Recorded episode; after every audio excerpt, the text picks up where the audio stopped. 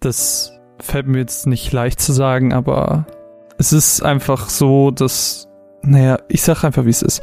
Das wird eine vorerst der letzten Folgen der Runaways.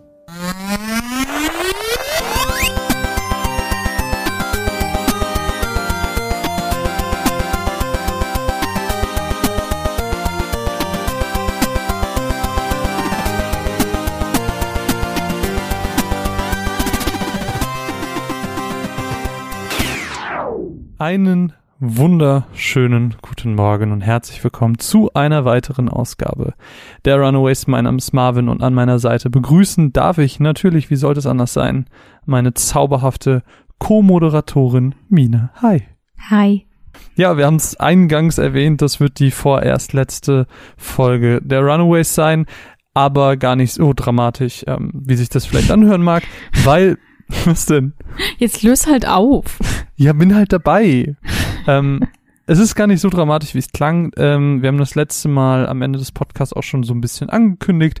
Äh, ich habe einfach sehr, sehr viel zu tun mit meiner Masterarbeit, bin gerade mittendrin am Schreiben, bin gleichzeitig noch im Labor.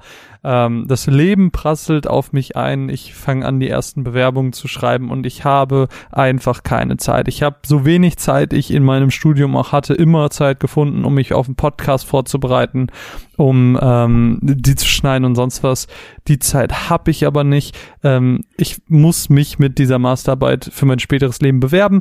Also schiebe ich erstmal alles weg, was mich ein bisschen davon ablenkt und äh, ja, deswegen versprechen wir in dem kommenden und dem darauffolgenden Monat, sprich dem Mai, Mai. und Juni, genau, keine Podcasts äh, zu veröffentlichen. Es werden probably sowieso Podcasts erscheinen.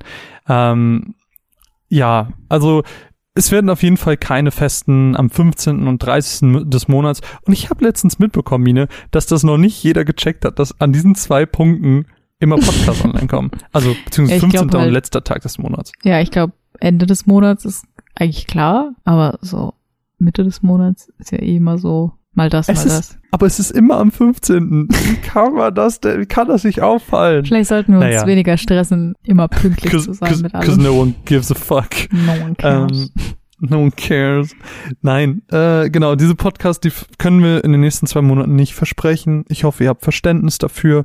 Aber es werden trotzdem Podcasts erscheinen, weil ich nicht ohne Podcast kann und ich werde Mine wahrscheinlich ab und zu zwingen, mit mir einen Podcast aufzunehmen. Ja. Ähm, und ähm, ich meine mindestens äh, zwei Shortcuts zu unseren Mustern werden kommen, ja. die wir quasi dann nicht im Monatsrückblick abhandeln können, weil wir ja. keinen Monatsrückblick machen. Also mindestens das wird auf euch ähm, zukommen und ja, wobei Meinst du, mit Chronicles kommen wir nee. weiter? Also ich kann mir vor, ich kann mir vorstellen, dass der erste normale Podcast, der wieder erscheint, Chronicles sein wird. Ja. Also dass quasi am 15. Juli Chronicles Final Fantasy 8 kommt. Ja. Das kann ich mir vorstellen. Das dürfte ich eigentlich mit meiner Arbeitslosigkeit schaffen in sechs Tagen.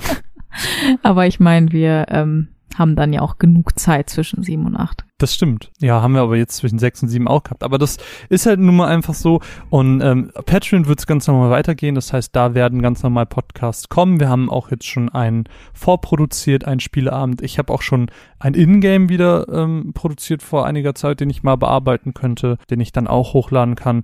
Also und ich bin ja auch noch da. Du bist ja auch noch da, genau. Und vielleicht ab und zu mal, ich kann mir vorstellen, dass wir zwischendurch mal ein Dings machen. Äh, Stammtisch. Stammtisch. Ja. ja. Also das ich habe Bock, es wird, es wird bestimmt hier und da was passieren. Vielleicht machst du auch ein paar Sachen alleine. Who knows? Ähm, auf jeden Fall werden diese regulären Podcasts in den nächsten zwei Monaten nicht erscheinen. Wir hoffen, ihr habt Verständnis. Jo. Ja. Das soll es auf jeden Fall zu den ganz theatralischen ersten Worten gewesen sein. Heute machen wir das, was wir das letzte Mal gesagt haben und nicht eingehalten haben. Und zwar die kürzeste Folge des Monatsrückblicks ever. Das letzte Mal haben wir das gesagt und es ist trotzdem drei Stunden lang geworden. Äh, und ich hoffe nicht weniger interessant. Ja, ich hoffe auch. An der Stelle auch an alle Menschen, die uns, egal ob Chronicles oder Rückblick oder sonst was, Feedback dagelassen haben. Danke. Beste. Beste, lieben wir zu lesen, egal ob Discord, Twitter oder sonst was. Ja. Ähm, Gerade Chronicles tut uns das ja, ist ja balsam für die Seele. Als wir, als wir aufgenommen haben und als wir fertig waren mit Chronicles Final Fantasy VII, warst mhm. du so ein mhm. bisschen, hm, ich weiß nicht. Weil das ja so dein Baby ist und weil da, ich glaube, du wolltest diesem Spiel auch sehr gerecht werden. Jetzt mhm. mit ein bisschen Abstand. Hast du das Gefühl, du bist dem gerecht geworden? Nein. Nein? Nein. Nein. Ich glaube, dem kann man nicht gerecht werden in einer Folge. Ich hätte alleine eine Stunde über Crisis Core reden können und müssen, äh, dann gibt's einfach so viel Trivia und Zeitinfo und irgendwelche ähm, Ursprünge, die in diesem Spiel stecken. Es gibt so viel, was man, worüber man hätte reden können und das ist einfach nicht darstellbar in den, was haben wir jetzt gehabt? Vier Stunden? Ja, ja, es war irrsinnig lang. Und das ist halt schon verdammt lang. Und ich weiß auch nicht, ob das irgendwer so lange hören will. Aber ähm, ja. Krass. Nee, also ich, ich war tatsächlich sehr zufrieden. Ich habe es ja hier und da nochmal gehört. Ich habe es natürlich auch im Schnitt nochmal komplett gehört. Und ich fand, es war, war eine coole Sache. Das Einzige, was mich so ein bisschen interessieren würde und dahingehend vielleicht auch nochmal an die Leute, die das auch gehört haben, ähm, falls ihr uns dahingehend nochmal Feedback geben wollt. Ich bin mir unsicher wegen der Zusammenfassung. Also die wird ja aktuell immer länger, weil die Geschichten mhm. immer komplexer werden etc. Ich weiß nicht, ob wir das ein bisschen abspecken sollten, dass wir uns wirklich nur ja, aber das allerwichtigsten. Uns, das nehmen wir uns immer vor und dann sagen wir, aber ja, das ist eigentlich auch super wichtig und dann sitzen ja. wir dann trotzdem super lange da. Und ich meine, wir ja. sprechen ja auch darüber, was passiert ist. Ich glaube, das macht es halt so lang. Ja, und ich weiß nicht, also dadurch, dass es ja jetzt immer länger wird, ich weiß jetzt nicht, wie das bei 12 und äh, so aussieht, aber 8, 9, 10, da sind so mhm. viele, das sind so viele Punkte, wo ich sage, ja, okay, die sind aber eigentlich super wichtig. Vor allem 8 wird so ein richtiger Abfuck. Weil da so viel drinsteckt, was dann später rauskommt, das ist doch nicht so und, und ja. Oh. ja, und, und da deswegen an der Stelle für die, die Final Fantasy VII Chronicles gehört haben, gerne nochmal speziell zu diesem Zusammenfassungsding Feedback da lassen. Fände ich cool. Naja, ja. egal. Auf jeden Fall. Wir wollen ja ein bisschen hier vorankommen. Ähm, wir haben eben Patreon schon mal erwähnt und dass es bei Patreon ganz normal weitergehen wird. Aber, liebe Mine, bei Patreon ist natürlich wieder einiges passiert. Ähm, wir müssen einigen Leuten danken, die uns unterstützen auf dem 20er Pledge. Und ich weiß nicht, äh, willst du vielleicht, weil mein Sprechanteil gerade sehr groß war, vielleicht damit einfach mal loslegen? Ja, Patreon letzten Monat. Wir haben zwei neue Patrönchen dazu bekommen. Einmal ist das der Marcel uh. und äh, BB Prediger. Ich weiß nicht, wie du wirklich heißt, aber danke an euch beide für eure Unterstützung und dass ihr zu uns gefunden habt. Und falls ihr noch nicht auf dem Discord seid, dann kommt auf den Discord. Wir haben uns alle lieb und erzählen uns, was uns so beschäftigt. das hast du sehr schön gesagt.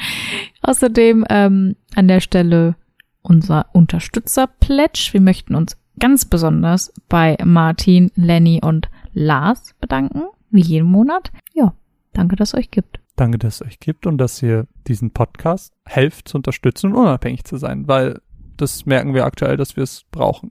Das stimmt, ja. Aber was ist eigentlich auf Patreon erschienen? Was gibt's eigentlich überhaupt für Gründe, uns bei Patreon zu unterstützen?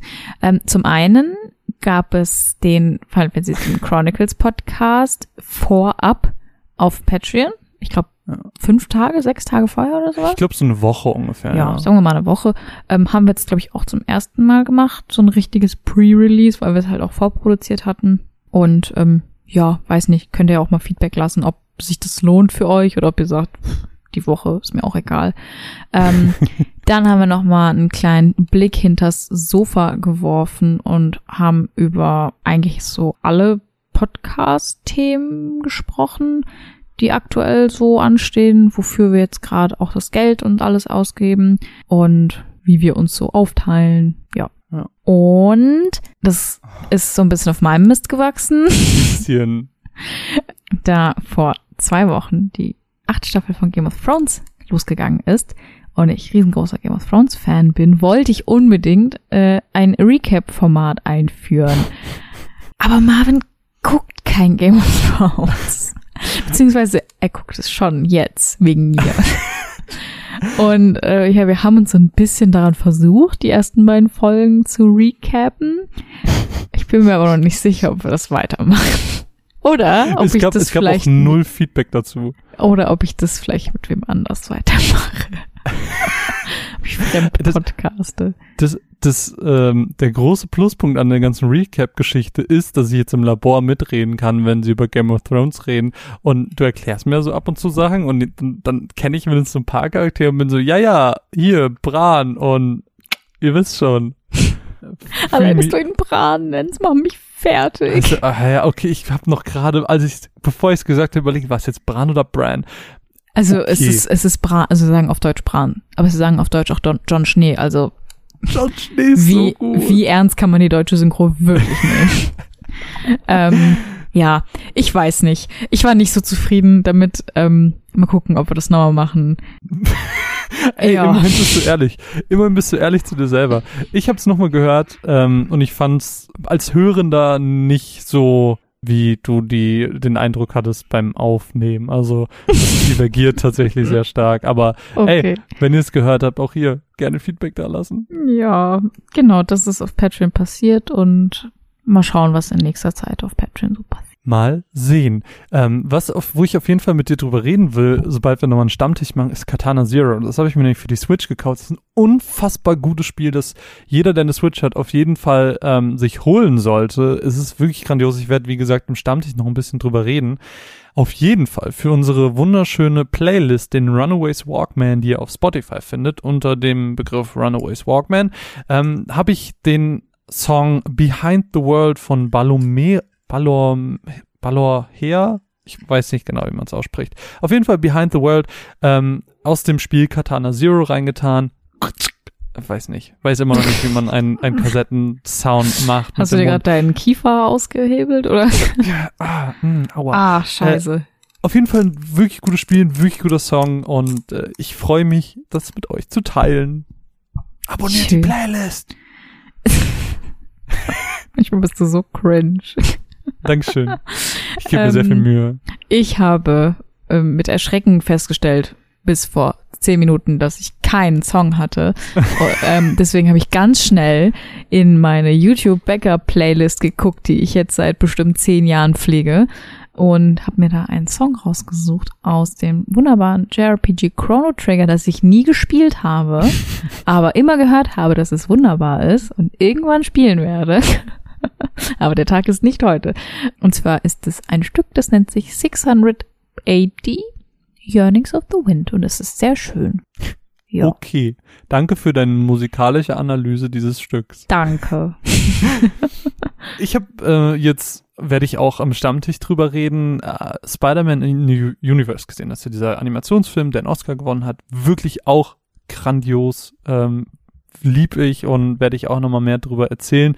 Ähm, Endgame steht für uns jetzt am kommenden Wochenende an. Für alle anderen ist es wahrscheinlich schon rum und alle haben den Film schon gesehen. Das heißt, dieser ganze MCU-Hype liegt in der Luft und ähm, mir wird wieder bewusst, dass mir immer noch der dritte DLC von Spider-Man, dem PS4-Spiel, aussteht und deswegen habe ich einen Song aus diesem Spiel genommen von Joe, äh, John Paesano ich weiß nicht. Ich, ich sollte nicht die Artisten aussprechen, weil es gerade in zwei von zwei Fällen für mich peinlich wurde. Auf jeden Fall heißt dieser Song Responsibility, ähm, ist ein sehr ruhiger Song, einer der wenigen, der nicht dir äh, Superheld ins Gesicht schlägt. Ähm, deswegen habe ich den ausgewählt, weil ich finde, dass unsere Playlist eine schönen, einen schönen ruhigen Ton hat mit wenigen Ausnahmen und ja, es passt einfach perfekt rein in die Playlist, in die Walkman.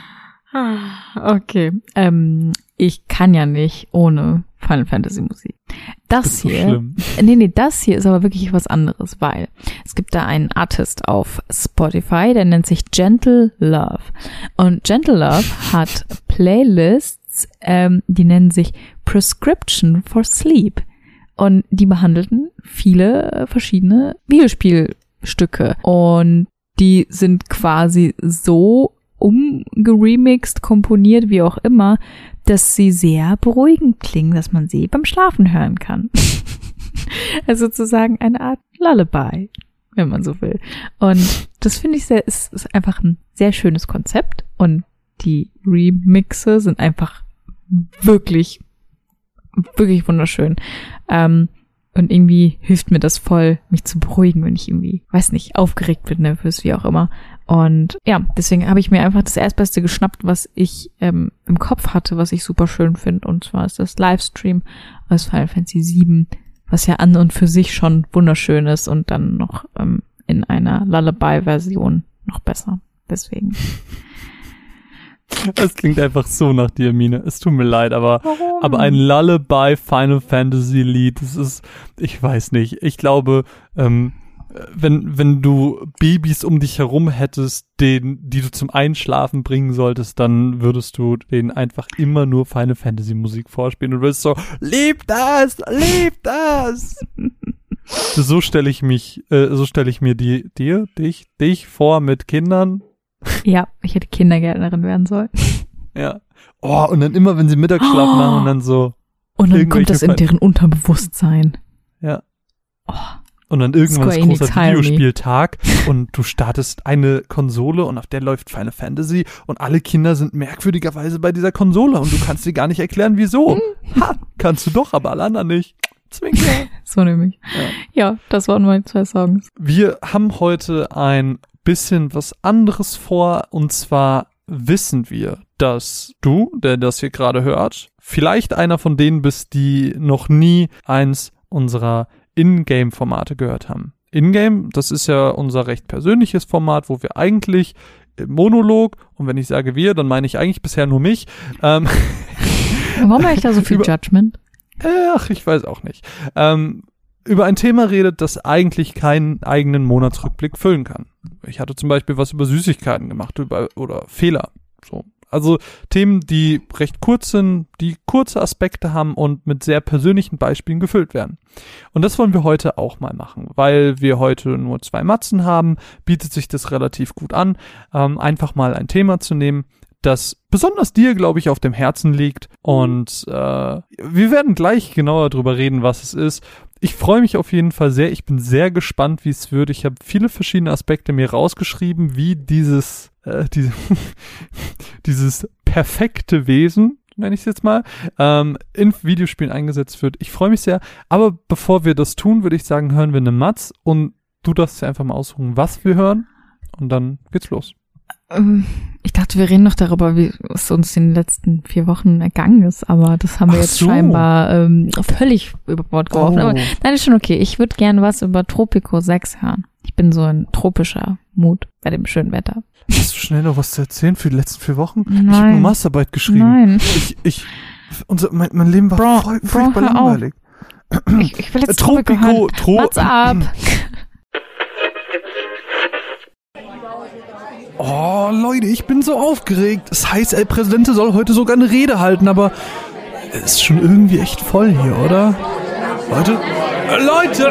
Oh, seid doch mal still! Psst, es geht jetzt los. Meine Freunde, ihr seid die Auserwählten, für die keine Entbehrung untragbar ist. Wahre Bürger Tropicos, eure Leiden sollen belohnt werden mit nur noch ein wenig mehr Anstrengung. Und was ist mit meinem Volk? Ich fühle mit euch, wenn eure Wände bröckeln und eure Dächer tropfen. Äh, falls ihr Dächer habt. Äh, bald jedoch Dächer für alle und Wände für viele. Lasst uns von der Gesundheit der Nation sprechen. Mehr Ärzte höre ich da, aber das reicht nicht aus. Wir brauchen bessere Ärzte, die für geringere Bezahlung länger arbeiten. Meine Versprechungen mache ich voller Demut. Ich bin Tropico. Eine Stimme für El Presidente ist eine Stimme für mich.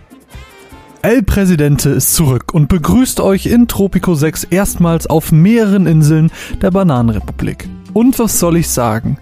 Ich bin wieder im Aufbaustrategie-Hype und da kam Tropico genau richtig in meine Hände.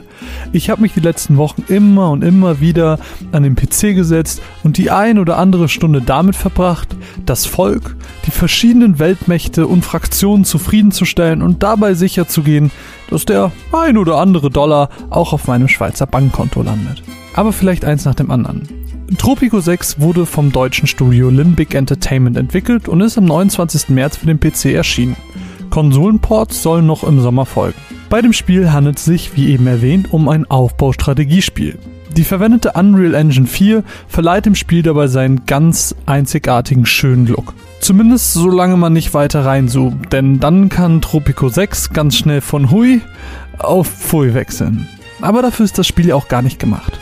Anders als bei Genregeschwistern wie Anno oder die Siedler geht es in Tropico gar nicht darum, Produktionsketten aufzubauen, um die steigenden Bedürfnisse der Bewohner zu befriedigen oder bestimmte Items zu produzieren. Die Produktionsketten dienen hier größtenteils der einzig wichtigen Ressource im Spiel. Geld. In Tropico müssen wir nicht Holzfällerhütten und Sägewerke bauen, um genug Holz für das nächste Bauernhaus zu haben. Hier dreht sich alles nur um das liebe, gute Geld. Entsprechend sind Produktionsketten auch nur da, um mehr Geld zu bekommen. Klar kann ich den Tabak direkt verkaufen, aber wenn ich den auch für die Zigarrenproduktion nutzen kann und für viel mehr Geld exportieren kann, warum sollte ich das nicht machen? Außerdem freuen sich ab und an auch verschiedene Fraktionen und Weltmächte über den Bau bestimmter Gebäude oder die Erzeugung bestimmter Produkte. Denn als El Presidente, den wir vollständig zusammen mit seinem massiven Anwesen individualisieren können, haben wir es nicht leicht. Neben dem lieben Geld, das wir hier und da über unseren Broker vielleicht auch mal aufs Schweizer Bankkonto schieben, müssen wir uns eben auch um die Innen- und Außenpolitik kümmern. Mit welchen Parteien wollen wir uns verbünden, welche machen wir zum Feind? Innenpolitisch müssen wir Gesetze erlassen, die über die Produktivität und Zufriedenheit unserer geliebten Bürger entscheiden. Und wenn ich geliebte Bürger sage, meine ich natürlich die kleinen Sklavenameisen, die emsig für uns zur Arbeit laufen und uns Geld beschaffen. In diesen Gesetzen entscheiden wir zum Beispiel über die Meinungsfreiheit, über unsere Kriegsbereitschaft oder den Umweltschutz. Und wir wären nicht El Presidente, wenn wir nicht das Beste vom Besten für unsere Inselgruppen wollten. Tourismus ist nämlich eine unserer großen Einnahmequellen. Ein Casino direkt am Strand ist schon echt cool. Eine Touristeninformation wirklich hilfreich. Aber die Freiheitsstatue, das Kolosseum aus Rom, das Brandenburger Tor, das sind doch mal Attraktionen, die die Leute anzieht. Also, ich spreche hier von den echten. Wenn wir was brauchen, schicken wir unsere Piraten, Agenten und Spione los, die in kurzen Text-Adventure-artigen Quests uns die Monumente der Modernen besorgen. Und die sind nicht nur hübsch und ziehen die Touristen an, sondern bringen auch noch richtig viele coole Effekte mit sich. Der Eiffelturm zum Beispiel sorgt dafür, dass man meine Radiosendungen auf allen Inseln hört, ohne dass ich sie weiterleiten muss. Und wenn man sich so verliert im Bauen, Klauen und Geld sortieren, merkt man, oh fuck, die nächste Wahl steht an. Ich sag's euch, das Leben als El Presidente ist wirklich nicht leicht. Wenn es nicht so gut um uns steht, werden politische Gegner einfach mal eliminiert, die Zeitungen und Radioshows mit Propaganda vollgepumpt und wenn es sein muss, begibt sich El Presidente auch vielleicht mal auf den Balkon seines Anwesens und hält eine motivierende Rede, die die fleißigen Arbeiterbienchen ja motivieren soll, El Presidente zu wählen. Weil, wie ihr wisst, eine Stimme für El Presidente ist eine Stimme für El Presidente. Und nichts ist wichtiger als unser eigenes Wohl. Und ihr merkt es schon. Tropico 6 steckt voller verschiedener Features und die Liste könnte man ohne Probleme auch einfach weiterführen. Man könnte über die verschiedenen Transportmittel wie Gondeln sprechen oder die Brücken, die die Inseln miteinander verbinden können. Man könnte bei vielen Punkten ins Detail gehen, weil das Spiel gar nicht so oberflächlich ist, wie es zunächst scheint. So könnte man über Forschungsziele reden, über die Wissenspunkte, die die kosten und wie man sie überhaupt verdient. Man könnte über die Ausrichtung verschiedener Gebäude reden, wie zum Beispiel die Felder, die man in Monokultur anpflanzen kann und die volle Produktivität ausnutzen kann, die aber an Fruchtbarkeit dadurch verlieren. Oder eben man pflanzt in Multikultur an, verringert die Produktivität des einzelnen Feldes, Dafür verlieren sie aber keine Fruchtbarkeit und erhalten einen kleinen Bonus auf weitere Felder in der Nähe, die auch diesen Modus benutzen. Oder man könnte darüber reden, wie man diese Felder mit zusätzlichen Unterhaltskosten noch weiter antreiben kann und so die Produktivität verbessern kann. Tropico 6 ist ein Spiel, das ich Einsteigern ins Aufbaustrategiegenre nur ans Herz legen kann, weil es durch seine reduzierte Anzahl an Ressourcen aufs Geld sehr gut für einen Einstieg sich eignet. Aber ich kann es auch Freunden des Genres im Allgemeinen empfehlen, weil es dennoch genug Tiefgang hat für tolle Matches. Im Fokus des Spiels liegt natürlich der Sandbox-Modus. Zwar gibt es auch hier eine Kampagne, die kann man meiner Meinung nach zumindest aber auch vernachlässigen. Kurze Tutorial-Szenarien erklären Neulingen aber auch die nötigsten Features, sodass man recht schnell, ohne die Kampagne gespielt zu haben, reinkommen kann. Letztlich muss man aber auch festhalten, dass sich Tropico nicht allzu ernst nimmt. Seine Ironie und der teils schwarze Humor grenzen das Spiel nur noch weiter von Ubisoft vergleichbaren Titeln ab, wodurch Tropico für sich steht und mir wirklich und ehrlich viel Spaß gemacht hat. Wir bedanken uns an dieser Stelle bei Calypso für das Muster.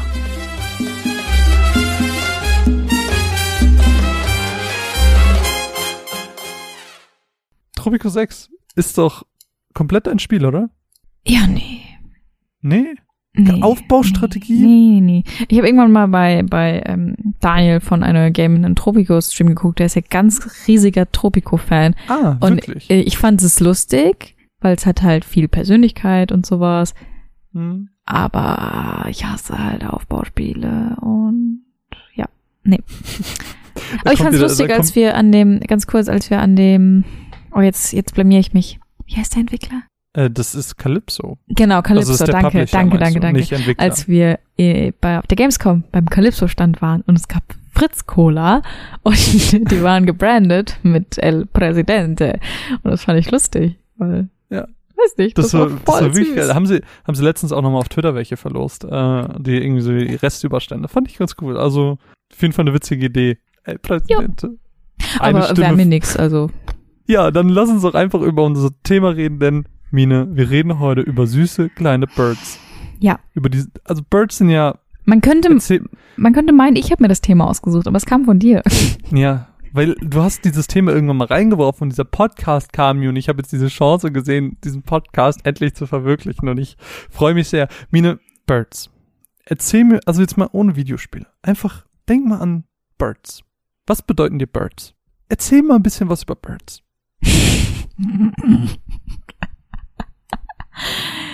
Bei unserem zweiten Runaways Meetup ähm, haben wir ja gewichtelt und Julian, also Julian, hatte mich ja gezogen und hat mir eine ganz tolle Blu-ray geschenkt und und dieses, dieses Paket war total ähm, ja so im Zwiebellook eingetütet und auf jeder ähm, Ebene war irgendeine Referenz mit Birds. Und ich habe das so gesehen und ich dachte mir so das bin ich. Ich bin die crazy Bird Lady es gibt so, es gibt auf Twitter ganz viele Leute, die sind irgendwie verrückt nach Hunden, verrückt nach Katzen, aber ich bin, ich bin die Bird Lady. Und dann dachte ich mir so, oh boy. Aber Birds sind's wert. Ich liebe Birds. Und ja, ich sage Birds, weil ich finde das Wort Vögel ganz furchtbar, weil man da Ne? ganz schnell was anderes versteht. Und Oh. ja, sorry, aber wie oft hat man den Spruch mit Ich bin gut zu Vögeln schon gehört? Du nicht, nicht? Ken, kennst du den Doch, nicht? doch, ich kenne kenn ihn. Aber ich dachte schon, dass es jetzt voll awkward ist. Nee, ich mag das Wort Vögel irgendwie nicht. Ich finde, das klingt irgendwie schön. Und ich mag das Aber- Wort Birds. aber- Am liebsten mag aber ich Burps. Burps. Aber wie ist denn deine, ich sag mal, persönliche Bindung zu Burps? Ich habe schon immer Birds gehabt. Ich war schon als Kind, wir hatten immer Birds zu Hause. Und seit ich ausgezogen bin, leider nicht mehr, aber immer wenn ich bei meinen Eltern bin, knuddel ich die Birds. Sie wollen nicht von mir geknuddelt werden, aber ich knuddel sie trotzdem. ähm, ja, ich weiß nicht, ich finde, das sind einfach ganz tolle Wesen, sind anmutig und hübsch und haben tolle Farben und haben ganz viel Persönlichkeit und die, die sind auch einfach so menschlich irgendwie. Weiß nicht, die sind Aber auch so, so derpy. ja, und so derpy und es gibt ganz tolle Bird-Memes im Internet und oh, Birds sind wirklich ganz tolle Tiere. Ja, das, das war mein Referat zu Birds. Ja. Danke für eure Aufmerksamkeit. Nein, ähm, es sind, es sind einfach meine Lieblingstiere. Was sind deine Lieblingsbirds? Meine Lieblingsbirds sind, mh, ich finde Wellensittiche süß, ich finde Falken cool und ich glaube, das war's. Tja, ja, doch. Mein Lieblingsbird heißt Guy.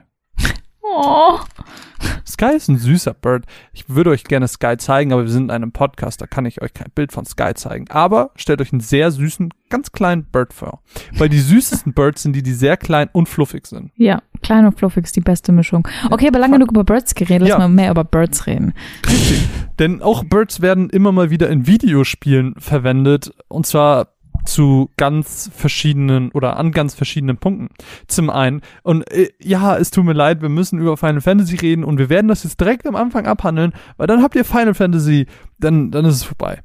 Birds sind natürlich auch ein Transportmittel. Natürlich sind sie Chocobos, die riesigen, riesigen gelben, also manchmal gelb, manchmal auch andere Farben, aber meistens gelb. Unter gelb kennt man sie. Diese riesigen Birds, auf denen man reiten kann, mit denen man rumlaufen kann. Ja, so ein bisschen Aber- straußenähnlich, aber süßer. Ja, ja, viel süßer. Also auch hängt natürlich auch ein bisschen vom Spiel und vom Artwork ab, aber sehr süß. In der Regel Ja, die einzigen sehr, großen sehr Birds, süß. die ich jemals süß gefunden habe. Ja. Und Birds sind einfach ein Transportmittel. Und nicht nur in Final Fantasy werden Birds als Transportmittel eingesetzt, auch in anderen Spielen. Ähm, es gibt zum Beispiel Fast Travel, ähm, ja, kann man Fast Travel nennen, wo man in WoW zum Beispiel auf so Hippogreifen fliegt, um dann durch ja, durch die Welt zu verschiedenen Städten kommt. So, das ist auch eine Form des Transports, wo Birds einfach greifen. Hm, aber ich will weiter über Chocobos reden. Okay. Und zwar finde ich das total interessant, dass Chocobos sind sehr, sehr alte Birds, sind das erste Mal in Final Fantasy 2 aufgetaucht und das war 1988. Das heißt, wir haben jetzt schon 31 Jahre Bird-Freunde. Das ist schon ziemlich lang. Und die haben sogar ihre eigenen Spiele bekommen. Hast du schon mal eins davon gespielt? Nee. Chocobo Ich- Mystery Dungeon oder Ich Chocobo mag ja Mystery, Racing? Din Mystery Dungeon gar nicht. Ich habe auch noch nie ein Chocobo-Spiel gespielt. Aber ich glaube, die sind halt auch nicht so gut. Die haben halt mehr so Minigame-Feeling. Deswegen. Gibt's nicht sogar, gibt's nicht sogar ein Chocobo Card Game? Ja, das ist total süß. Ähm, aber es ist auch nicht so mega anspruchsvoll. Was ich aber cool finde an Chocobos sind, dass die so variabel eingesetzt werden. Und zwar, die sind natürlich nicht nur Transportmittel, sondern sie sind auch Beschwörungen. Das heißt, du kannst mit ihnen kämpfen. Sie Mhm. sind aber auch Minigame im Sinne von Chocobo Breeding, also Chocobo ähm, Zucht? Zucht in Final Fantasy 7. Dann kann man in Final Fantasy 9 ganz viele Stunden in die Chocobo Schatzsuche stecken. Tatsächlich mein allerliebstes Lieblings Chocobo Feature. Das macht so viel Spaß. Ha- Hast du das jemals gemacht? Ja, das musste man doch auch für irgendein Item. Ich Ja, weiß nicht mehr welches. Waffen. Ja. Ich finde das, ich, ich finde das so toll. Und damals, als man noch kein Internet hatte und nicht einfach googeln konnte, wo man hin muss, da hat man halt noch richtig gerätselt und geguckt und es war immer so befriedigend, wenn man es dann gefunden hat und es war richtig toll.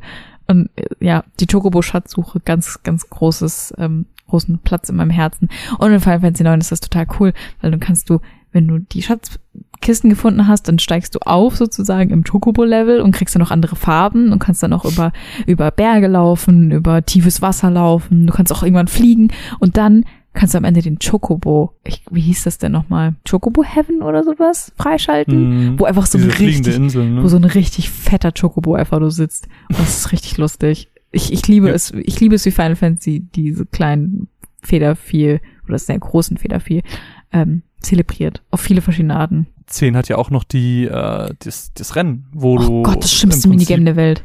Wo du im Prinzip eine bestimmte Zeit erreichen musst, damit du die beste Waffe von Tidus bekommst. Sorry, aber bei aller Liebe für Final Fantasy 10, ich weiß nicht, was für ein Scheiß sie sich dabei gedacht haben. Das ist ja so dumm. Dieses Kack-Minigame mit der schlimmsten Steuerung. Nee, würde ich im Leben nicht nochmal machen. Aber äh, lass uns mal weg von Final Fantasy gehen, weil so toll das auch ist und so toll Chocobos auch sind, ähm, gibt es noch ganz, ganz viele andere Möglichkeiten, wie Birds im Prinzip, naja, in, in ein Spiel integriert werden können.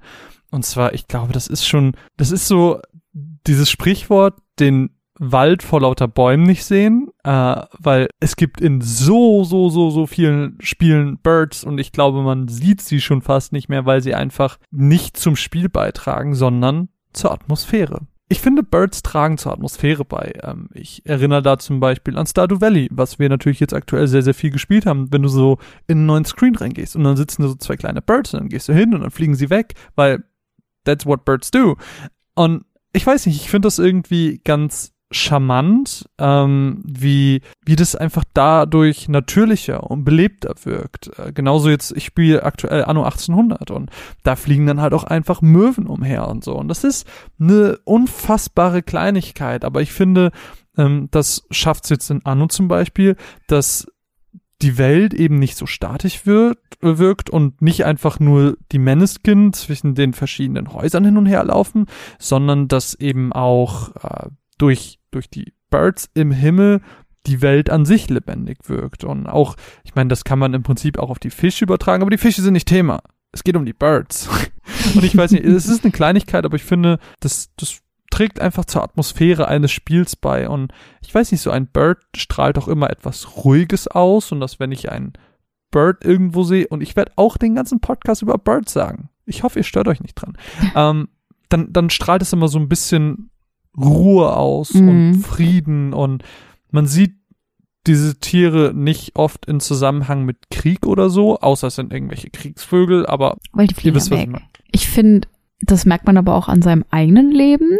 Ich meine, gerade jetzt, wo es so ein bisschen wärmer wird und die ganzen Vögel wieder zurückkommen und man morgens noch so ganz viel Vogelgezwitscher hört oder ich jetzt gerade in diesem Augenblick zum Beispiel auch aus dem Fenster, dann gibt einem halt das auch so ein bisschen besseres Gefühl, finde ich. Also, also bin du, das nur ich. Ich glaube. Aber ich glaube, dass es gibt, glaube ich, viele Leute wie dich, die das dann einfach beruhigt, so dieses Vogelzwitschern zu hören. Ich meine, es gibt, äh, gibt äh, laufend Videos auf YouTube von einfach nur Vogelgezwitscher, ähm, weil das halt so ähnlich wie Regen oder Kaminfeuer so einfach beruhigend wirkt auf den Menschen, finde ich. Ja, und ich, ich glaube, der, also die weiße Taube ist ja nicht umsonst so ein Zeichen für Frieden. Mhm. Ähm, Birds sind ja schon immer irgendwie ein, eine Metaphorik, kann man das so sagen, sind immer schon irgendwie dafür verwendet worden, eine gewisse Ruhe auszustrahlen äh, mhm. äh, in der Literatur, aber eben jetzt auch in Videospielen. Nur dass das hier eben ähm, nochmal auf eine andere Art und Weise passiert und teilweise auch so, dass das nicht einem Hau die Fresse ins Gesicht ist, sondern so ganz dezent einfach nur im Hintergrund. Mhm. Das finde ich halt sehr schön und ich finde, das ist fast schon eins der stärksten Stilmittel, die wir heute so ein bisschen besprechen oder ansprechen werden. Ja. Aber ähm, neben dieser sehr hintergründigen Rolle können Birds natürlich auch prominentere Rollen einnehmen, wie zum Beispiel Protagonisten. Ich muss sagen, in meinem persönlichen Spielverhalten ist mir da außer einer eigentlich keine eingefallen. Mich wundert, dass es keinen irgendwie ein Final Fantasy gibt, der ein Bird ist. Das wäre irgendwie so ein Ding, was gepasst hätte. Aber mhm. ähm, der einzige, der mir eingefallen ist, ist Falco Lombardi aus Star Fox. Also das ist ja mhm. einer der Flieger. Und sonst ist mir, ich habe super doll überlegt, weil eigentlich dachte ich, ja gut, das ist so so eine bekannte Tierrasse, sage ich mal. Ja, das stimmt. Die wird da bestimmt häufiger verwendet, aber mir ist gar nicht so viel eingefallen. Hast du, ich meine, du als großer Verfechter der Birds, hast du da mehr Kontakt mit gehabt? Nee, gar nicht, tatsächlich. Also ich hätte jetzt auch gesagt Star Fox, auch wenn ich das selber nie gespielt habe, aber man kennt es halt. Ähm, aber sonst, ich glaube, das ist halt einfach ein schwer, also ist halt nicht so das Tier, was man jetzt mega leicht darstellen kann in einer humanoiden Form, wenn du weißt, was ich meine. Hm. Weil du hast halt Flügel und sowas. ich meine, es wird halt immer angedeutet und ich meine, jedes, jeder Superheld, jedes Cape ähm, ist irgendwie von einer Vogelform abgeleitet. Aber so richtig sowas wie, ähm, na, wie heißt der, der aus äh, My Hero Academia? Oh, ja, to ich weiß to Toshinori oder? Nee, Toshinori war All Might. Oh, sorry, ich komme mit den japanischen Originalnamen nicht äh, zurecht. Ähm, du weißt aber, wen ich meine. Dark Shadow. Dark Shadow, danke. ähm, aber ich, ich habe an seinen richtigen Namen gedacht. Es war auch irgendwas mit T. Nee, ich weiß. Ich bin sehr schlecht mit Namen, wie du weißt, deswegen nicht nach Namen zu fragen. Auf jeden Schwierig. Fall. Ähm, ich finde halt, wenn man dann so einen Charakter hat, der wirklich aussieht wie ein Vogel, dann ist es halt direkt komisch weil ja. es halt so weit weg von einer menschlichen Form ist. Wenn du jetzt irgendwie einen Hund oder einen Bär irgendwie menschlich abwandelst, das hat schon was ganz anderes, weißt du. Ich, ich finde, da können wir ganz gut den nächsten Punkt reinschmeißen. Und zwar ist es, wenn Birds ein eigenes Volk sind. Ähm, und da habe ich instant, das war eine der ersten Sachen, die ich mir aufgeschrieben habe, ähm, mir Breath of the Wild aufgeschrieben, wo es ja die Rito gibt, das Rito-Volk. Mhm. Das sind ja wirklich humanoide Birds. Also, ja. ähm, die dann ganz bekannt im Spiel war ja der mit dem Bogen, der dann eben auch geflogen ist, von dem wir die Flugfähigkeit bekommen und so. Ähm, das kann schon, also das kann schon funktionieren, das kann auch gut aussehen. Ich finde, das muss auch gar nicht unbedingt merkwürdig sein. Ich finde, ein, ein, ein Volk, das eben tierische Aspekte hat oder eben von Tieren abgewandelt ist, humanoide Form von Tieren, whatever, das verleiht einem Setting immer was Fantasy-mäßiges und trägt mhm. eben so ein mhm. bisschen zum Worldbuilding, weil so, wenn ich jetzt vorstelle, wir sind in Breath of the Wild und wir haben Link und Link ist eigentlich ein ganz normaler Dude so. Und dann hast du auf einmal als Begegnung ein, ein Rit, jemanden vom Rito-Volk und du siehst, okay, diese Welt hier besteht nicht nur aus Menschen wie mir, sondern da gibt es noch ganz viel mehr. Und es kann natürlich auch direkt zum Erkunden äh, ja anregen, was gibt es noch? Gibt es noch andere Völker? Wie sehen die aus? Sind das jetzt, ist das jetzt außer mir nur Leute vom Rito-Volk? Und ich weiß nicht, das finde ich kann ganz schön anspornen und eben zu diesem ganzen Worldbuilding beitragen, ohne dass man da vielleicht zu genau drüber nachdenkt, aber es ist halt so ein unterbewusstes Ding, was ich irgendwie sehr cool finde. Mhm. Ich weiß nicht, kennst du andere Spiele, wo das auch der Fall ist? Ja, irgendwie so, also sowas, was in, was so ein bisschen in die Richtung geht. Mm, ich glaube nicht. Auch nur Breath of the Wild. Mm. Ah ja, ähm, ich, mir ist auch außer das tatsächlich gar nicht so mega viel eingefallen. Aber ja, finde ich, passte halt gerade ganz gut zu dem, was du meintest mit diesem Protagonisten-Ding. Ähm, aber Birds können ja auch nicht nur Protagonisten sein, sondern was wo mir tatsächlich viel mehr eingefallen ist, ähm, wo es, glaube ich, auch viel mehr Beispiele gibt, sind Fälle, wo Birds in irgendeiner Form Sidekicks sind oder Companions. Da gibt's ja wirklich, naja, Beispiele in Hülle und Fülle. Was ist dir da so begegnet? Sidekick und Companion ähm, habe ich zwar ein Beispiel, aber das ist nicht so wirklich Sidekick. Es ist mehr so ein, so ein Helferlein, sage ich mal. Ja, so Companion dann. Ja, nicht wirklich Companion im er, Sinne. Erklär einfach mal. Und zwar, es gibt ja in Zelda, Ocarina of Time und Majora's Mask und ich glaube Four Swords Adventures gibt es einen wiederkehrenden Charakter namens Kaipora Gaibora und das ist die ganz bekannte Eule, die ähm, mhm. Einem sozusagen kleine Tutorials gibt oder erklärt, was gerade in der Welt passiert. Und ähm, das fand ich ganz spannend, weil ich habe so ein bisschen darüber nachgedacht. Diese Figur der Eule, die irgendwie so weise ist und keine Ahnung, vielleicht eine Brille trägt oder sowas, die ist ja eigentlich total gelernt so. Man kennt das ja auch aus Winnie Pooh und sowas und aus anderen Kindergeschichten. Dementsprechend natürlich auch aus Kingdom Hearts, äh, wenn es in Winnie Pooh vorkommt, wo wir wieder bei den Videospielen wären. Und das fand ich ganz spannend. Und dann habe ich ähm, versucht rauszufinden, wo das eigentlich herkommt, dass diese Eule so der Vogel der Weisheit ist. Mhm. Und das äh, stammt sozusagen davon, dass der Steinkauz, also eine Eulenart, war das Begleittier der Göttin Athene in der griechischen Mythologie. Uh. Und also angeblich. und ähm, daher kommt diese ähm, diese dieses Bild von die Eule ist alt und weise. Und das fand ich total spannend. Und ähm, in Zelda ist es halt so, das ist eigentlich schon so fast so ein Running Gag, weil die Eule sehr viel, sehr viel sagt und die meisten einfach nur noch A drücken die ganze Zeit, um halt rüber zu skippen. Und dann fragt sie dich am Ende, hast du das alles verstanden, Link? Und der Cursor ist immer auf Nein. Oh, das, das heißt, du drückst immer Nein und die erzählt dir nochmal alles. Das ist ja das ist, Folter. Ja, das ist das, was mir äh, von äh, diesem Bird in Erinnerung geblieben ist. Aber es ist halt, ich find's cool. Ich find's auch schön, dass es auch eine wiederkehrende Geschichte ist, dass man sozusagen eine Art sicheren Hafen hat, wo man ein bisschen geborgen wird.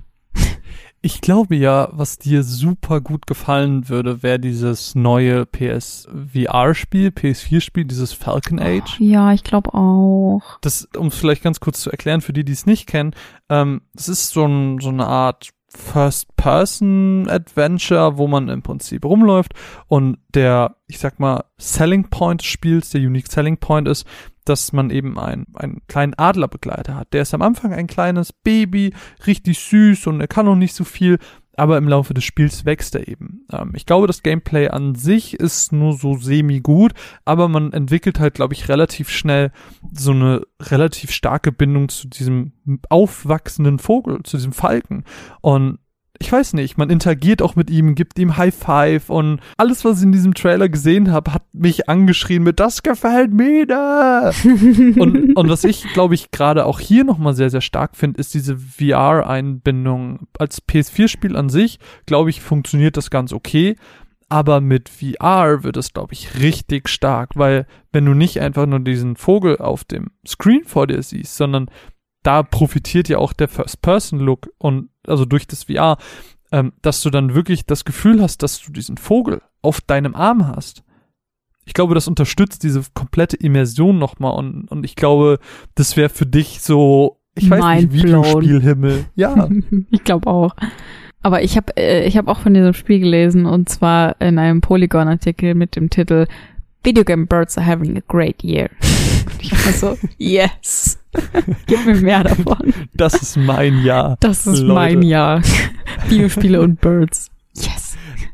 Aber so ein, so ein Companion hatte zum Beispiel auch schon jemand in Borderlands. Ich liebe ja Borderlands. Ich freue mich ja auf die, auf Borderlands 3 Ende des Jahres. Ähm, da gab es schon einen, ein, boah, ich süß würde ich ihn nicht nennen, aber einen Bird namens Bloodwing, der eher gefährlich war und äh, den ich auf jeden Fall hier auch noch mit anbringen wollte und was auch so ein bisschen ja, was was sehr bekannt ist, ich meine, der Adler ist natürlich, wenn du fragst Adler und Videospiel, dann kommt direkt Assassin's Creed, das ist der Adler mm. ist so das repräsentative Tier für diese komplette Reihe und ähm, Früher war das ja immer so, dass du die immer nur gesehen hast, wenn du irgendwie an einem Turm synchronisiert hast. Und heutzutage ist das ja einen Schritt weitergegangen. Sie haben ja diese, diese Einbindung des Adlers noch ein bisschen vertieft, indem der so eine Art Drohne wird, kann man glaube ich schon sagen. Man kann ja, in Origins war das so, und ich glaube in Odyssey ist das auch so, ähm, hin und her switchen. Das heißt, man kann jederzeit zu dem Adler switchen, der Adler sein und dann eben herumfliegen und Gegner markieren. Es ist halt im Prinzip wie eine Art Drohne. Es ergibt spielerisch überhaupt keinen Sinn, warum man mich, dann. Ich wollte nämlich fragen, ich habe es ja nicht gespielt, du schon, wie das, also wie praktisch das wirklich ist. Aber für also mich klingt's halt super dumm. Nein, nein, praktisch ist es auf jeden Fall. Also wenn du irgendwie ein Fort infiltrieren willst und willst wissen, wo die Gegner sind, markierst du dir die super gut. Aber es ist halt von der Logik her, ergibt es halt gar keinen Sinn. Warum sollte dieser Vogel infrarotmäßig die Gegner markieren und du als Spieler weißt das dann, also als, als die zu steuernde Figur. Das ergibt halt keinen Sinn. Aber das ist okay. Es ist eine Spielmechanik. Man nimmt es halt einfach Vielleicht. hin. Und dasselbe gab's ähm, beispielsweise auch in Far Cry Primal, mhm. schon vor Odyssey. Fand ich irgendwie auch damals schon merkwürdig. Wo wir aber gerade so ein bisschen bei erweiterte Spielmechanik sind, außer du willst noch was zum Bird Companion sagen? Ja, so ein bisschen, ne? Okay. Ich würde gerne das Pokémon-Fass aufmachen, wenn es hier gerade passt. Ja, okay. Wie, wie klingst du denn? Ja, ich bin halt bei dem Pokémon-Thema so ein bisschen zwiegespalten, aber erzähl Warum? Ruhig. Warum zwiegespalten? Erzähl. Ja, weil sie ja, weil man nicht wirklich mit denen interagiert, sondern man nutzt sie halt als Spielmechanik, sag ich mal, aus. Ja, schon, aber ich find's halt trotzdem cool. Ja, erzähl ich meine, ich meine, ich meine, in Pokémon wird so ziemlich jedes Tier und teilweise auch Gegenstände ähm, dargestellt. ähm, ja, von daher ist es jetzt nicht sonderlich wundersam, wunderlich, dass ähm, Vögel hier trotzdem eine große Rolle spielen. Gerade so in der ersten Generation sehen die halt noch wirklich aus wie Vögel. Ich meine, Taubsi ist halt eine Taube. Ja, Schwalbini, Schwalbini, ist halt ist eine, eine, Schwalbe. Schwalbe. ähm, aber welche, welche Pokémon ich besonders cool finde, sind ja die drei legendären Vogel-Pokémon, Arctos, Lavados und Zapdos. Fun Fact, ich habe rausgefunden, im japanischen Original heißen die Freezer, Fire und Thunder. Wow. Das ist ja so unkreativ. Fire und Thunder finde ich noch schlimmer als Freezer. Freezer muss direkt an Dragon Ball denken. Ja, muss ich auch. Ähm, fand ich ganz lustig. Ähm, was ich aber auch cool finde, sind Ho-Oh und Lugia. Und ich habe mir, ich habe kürzlich ein Video geschaut von Digimon und habe gesehen, dass Phoenixmon dort Ho-Oh-Mon auf Japanisch heißt. Uh. Und ich habe gedacht, Ho-Oh, das ist doch, das ist doch ein Pokémon. ist das jetzt ein richtig schlechter Rip-Off? Und dann habe ich mich dafür interessiert, wo, wo dieser Name Ho-Oh herkommt. Und ich habe noch nicht so richtig verstanden, wo wirklich der Begriff herkommt. Ähm, aber es ist scheinbar eine ähm, Andeutung auf die Legende des Phönix. Aber diese Legende gibt es ja auch in unterschiedlichen Kulturen auf unterschiedliche Arten und Weisen. Und in der chinesischen Kultur ist es wohl der Feng Huang und macht eigentlich genau das Gleiche, was der normale Phönix auch macht, nämlich er, er steht aus seiner eigenen Asche wieder und ist sozusagen unsterblich dadurch. Aber es gibt auch noch einen anderen legendären Vogel, und zwar ist das der Huma-Vogel aus der, ich glaube, indischen Kultur. Und der, ja, über den sagt man, dass der ähm, niemals sich ausruht und sein ganzes Leben lang nur fliegt. Und ähm, das passt ja auch ein bisschen zu Ho und der ersten Folge vom Pokémon-Anime. Wow. Daran musste ich auch denken.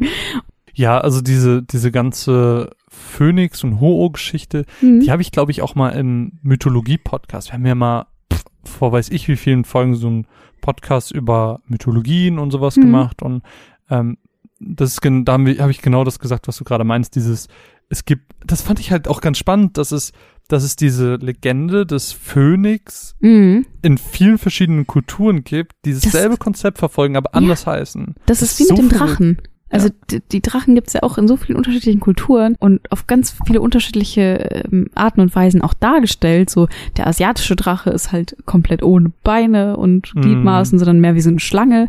Und dann so der westliche Drache ist so, wie man ihn aus, keine Ahnung, Game of Thrones kennt zum Beispiel. Und ich finde das total spannend. Ja, und ich frage mich mega. echt, wo das, wo das wirklich herkommt. Und ähm, ja. ja. also der Phönix ist auf jeden Fall ein relativ wichtiger Vogel, äh, auch in der Videospielgeschichte. Zum Beispiel auch in Final Fantasy gibt es auch den Phönix. Es gibt in Final Fantasy 7 auch diese kleine Sequenz, wo man den Phönix aus dem Turm da holt und dann als Beschwörung benutzen kann. Und es gibt noch die Phönix-Feder, mit der man sich wiederbeleben kann. Und ja, das, das spielt dann auch nochmal so eine wichtige Rolle im Spiel als Spielmechanik, obwohl man genau. gar nicht wirklich drauf achtet. Ja. Ja, das ist halt genau dieses, also dass ähm, Vögel im weitesten Sinne eben auch, naja, die Spielmechanik erweitern. Du hast gerade mhm. schon die mhm. Phoenix-Feder erwähnt, die eben den Tod nicht final macht, mhm. was ja schon mal äh, genau. äh, krass ist. Vielleicht auch ganz kurz äh, Sidekick nur reinwerfen. Kazooie vom Banjo Kazooie. Mhm, ja, aber stimmt. nicht so mega viel ähm, Bezug mit, aber wollte ich auf jeden Fall des Namens wegen erwähnt haben. Ähm, andere Sache, die zu dieser Spielmechanik-Sache passt, ist Few. Ich habe ja vor einigen Monaten mal Few getestet und da ist es ja so, dass man so ein kleines Wesen spielt und das nach und nach die Sprachen der Tiere lernt. Und irgendwann lernt man nämlich auch die Sprache der Birds und dann kann man sie rufen und nutzen, um zum einen Fast Travel wieder zu machen, um, naja, irgendwie zurück zum Startgebiet zum Beispiel zu kommen, oder eben um bislang unerreichbare Orte zu erreichen. Und äh, ja, so wird uns im Prinzip über die Sprache und Interaktion mit den Vögeln in der Spielwelt ein neues Areal ermöglicht. Und so wird durch das Erlernen dieser Sprache eben die Spielmechanik und die Möglichkeiten, die wir innerhalb des Spiels haben, vergrößert. Und das finde ich irgendwie ganz cool. Mhm, das ist wirklich cool. Aber weißt du wo? Wir, ja? nein, nein, bitte. Weißt du wo? Ähm, ja, es ist so ein bisschen eine Mischung aus zwei Thematiken, ähm, die wir uns sehr ausgedacht haben. Aber in Air zum Beispiel, dem Dedalic-Spiel, Air Memories of Old, ist es auch so eine Erweiterung der Spielmechanik, so dass man sozusagen selber zum Vogel wird hm. und durch die Gegend fliegen kann. Und das ja. finde ich halt auch richtig cool. Das ist auch so ein bisschen wie bei Pokémon, da kannst du ja auch ähm, auf dem Vogel sitzen und fliegen. Zumindest in Let's Go. Ja, ja, in Let's Go, aber da ist man, also in Let's Go funktioniert Da ist man halt total restriktiert. So, genau, da, da bist du halt komplett durch die Karte restringiert und ich dachte halt, wenn man, wenn man das kann, dann kann man halt auch über die Bäume fliegen und hat mhm. kompletten Zugang, aber das ist leider nicht so. Air finde ich jetzt aber ein super schönes Beispiel, das habe ich und du, glaube ich, auch auf der Gamescom damals gespielt. Mhm ähm, ich war total begeistert hast, davon. Ja, du hast es ja schon erwähnt, man kann sich in so einen Vogel verwandeln und rumfliegen. Und das, sobald man selber zum Vogel wird, finde ich, hat das die stärkste Immersion von Freiheit, die man mm. in einem mhm. Videospiel haben kann. Ich glaube, in der kompletten Geschichte der Menschheit hat man schon immer diese Verbindung gehabt von wegen Fliegen ist Freiheit. Deswegen ja. haben Leute überhaupt erst Flugzeuge gebaut. Und wenn man das in Spielen selber kann, wenn man selber zu diesem Wesen wird, was einfach von sich aus fliegen kann, dann ist es einfach eh schon ein krasses Gefühl. Und mhm. genau das hat er geschafft in diesen, diesen Wechsel zwischen dem normalen Menschen, dass du eine Projektionsfläche für dich selber hast, plus die Freiheit eines Vogels zu haben durch den Flug, ist einfach ein wirklich gutes Konzept, was für mich aufgegangen ist, was ich auf jeden Fall mal nachholen möchte. Ist immer so ein Titel, den ich immer so ein bisschen auf Halte habe. Ja, wobei ähm, der, glaube ich, recht kurz ist. Ja, ich glaube auch. Ich ja. glaube auch. Müssen wir, müssen wir uns eigentlich mal holen. Ja. Aber mir ist gerade eingefallen, ganz kurz, ähm, ja. in äh, Pokémon Alpha Saphir und Omega Rubin kann man auch auf Lugia, glaube ich, fliegen. Und da kann man über die komplette Map. Aber da musst du dich, dann ist es quasi wie so eine Overworld und du musst quasi den Ort auswählen und dann wirst du da reingewarpt sozusagen. Erinnerst du dich noch dran? Du hast doch auch gespielt. Ich habe keine Ahnung, wovon du gerade redest. Na gut, dann nicht. es tut mir so leid. Weil du vorhin meintest, ja, man ist ja so äh, eingeschränkt, aber in, da war es, glaube ich, nicht so. Wenn ich mich richtig Ich kann mich null Prozent erinnern, wie das da mit dem Fliegen war. Da konnte man auch so, so geheime her. Bereiche und sowas finden. Das war total cool. Okay. Aber das mag vielleicht, ich ja wieder. Das vielleicht, cool. vielleicht hast du es auch einfach nur nicht so intensiv gespielt. Vielleicht hast du es nicht so intensiv gespielt. blah, blah, blah. Ich habe mir letztens auch Feather gekauft. Das gab es irgendwie für 8 Euro mal im Switch-Shop. Ich habe mir so einen Trailer angesehen. Ich bin ja aktuell immer so, was gibt's denn so auf der Switch? Ja, du erzählst mir alle zwei Tage, dass du ein neues Spiel geholt hast. das, das spielt ja gar nicht zur Rolle. Hab mir Feather gekauft, 8 Euro, es sah in dem Trailer erstmal aus wie so ein, naja, ich bin Vogel, aber es ist im Prinzip wie Journey. Und mhm. da war ich erstmal interessiert. Ähm, vor allem, weil ich es auch eventuell für dich interessant fand, damit du auch, du das auch spielen kannst. Und im Prinzip ist das Spiel vollkommen nichtig. Also, ich habe es im Stammtisch auch schon mal erwähnt. Also im Prinzip fliegt man nur rum, hat eine offene Insel und es gibt kein Ziel. Es gibt einfach kein Ziel in diesem Spiel. Was es aber schafft, ist eben dieses Gefühl von Freiheit zu vermitteln. Wir sind dieser Vogel, wir fliegen umher. Es ist genau dasselbe, was ich bei R eben beschrieben habe und was wahrscheinlich auch in allen anderen Spielen ist, wo man irgendwie selber fliegen kann man hat einfach dieses Gefühl von Freiheit. Ich will jetzt ins Wasser fliegen, ich fliege ins Wasser. Ich will nach oben fliegen zum Berg, ich fliege zum Berg. Und diese, also wenn dieses Spiel eine Sache kann, dann ist es die Immersion von Freiheit zeigen. Alles andere ist in diesem Spiel eher nicht so gut. Ja, ich fand es auch leider sehr ernüchternd, dass man ja so gar nichts machen kann. Nee. Und dieses Gefühl von ich bin frei lässt halt nach fünf Minuten ein bisschen nach. Aber du merkst schon so dieses, das, das Fliegen an sich macht Spaß. Das du hättest Fliegen nur gerne noch ein Ziel, oder? Ich hätte erstens ein Ziel und ich hätte gern bessere Steuerung. Ja, okay. Die war jetzt auch nicht so smooth, weil das macht halt die Immersion extrem kaputt. Weil auf jeden Fall. ein Vogel weiß, wie er fliegen soll. Das stimmt. Ja, das ist, das war, vor allem, konnte man ja auch so fliegen, dass man quasi landet, aber der Vogel konnte nicht landen, mm, was das genau. auch so ein bisschen kaputt gemacht hat. Es ist auf jeden Fall kein zu empfehlenswertes Spiel, aber sollte vielleicht gerade in dieser Rubrik gerade genannt werden. Ja. Auf jeden Fall. Ich weiß ja nicht, wie es um dich steht, aber die aller, aller, aller, aller, aller, allerersten Birds, die ich jemals in einem Videospiel gesehen habe, habe ich getötet. Oh.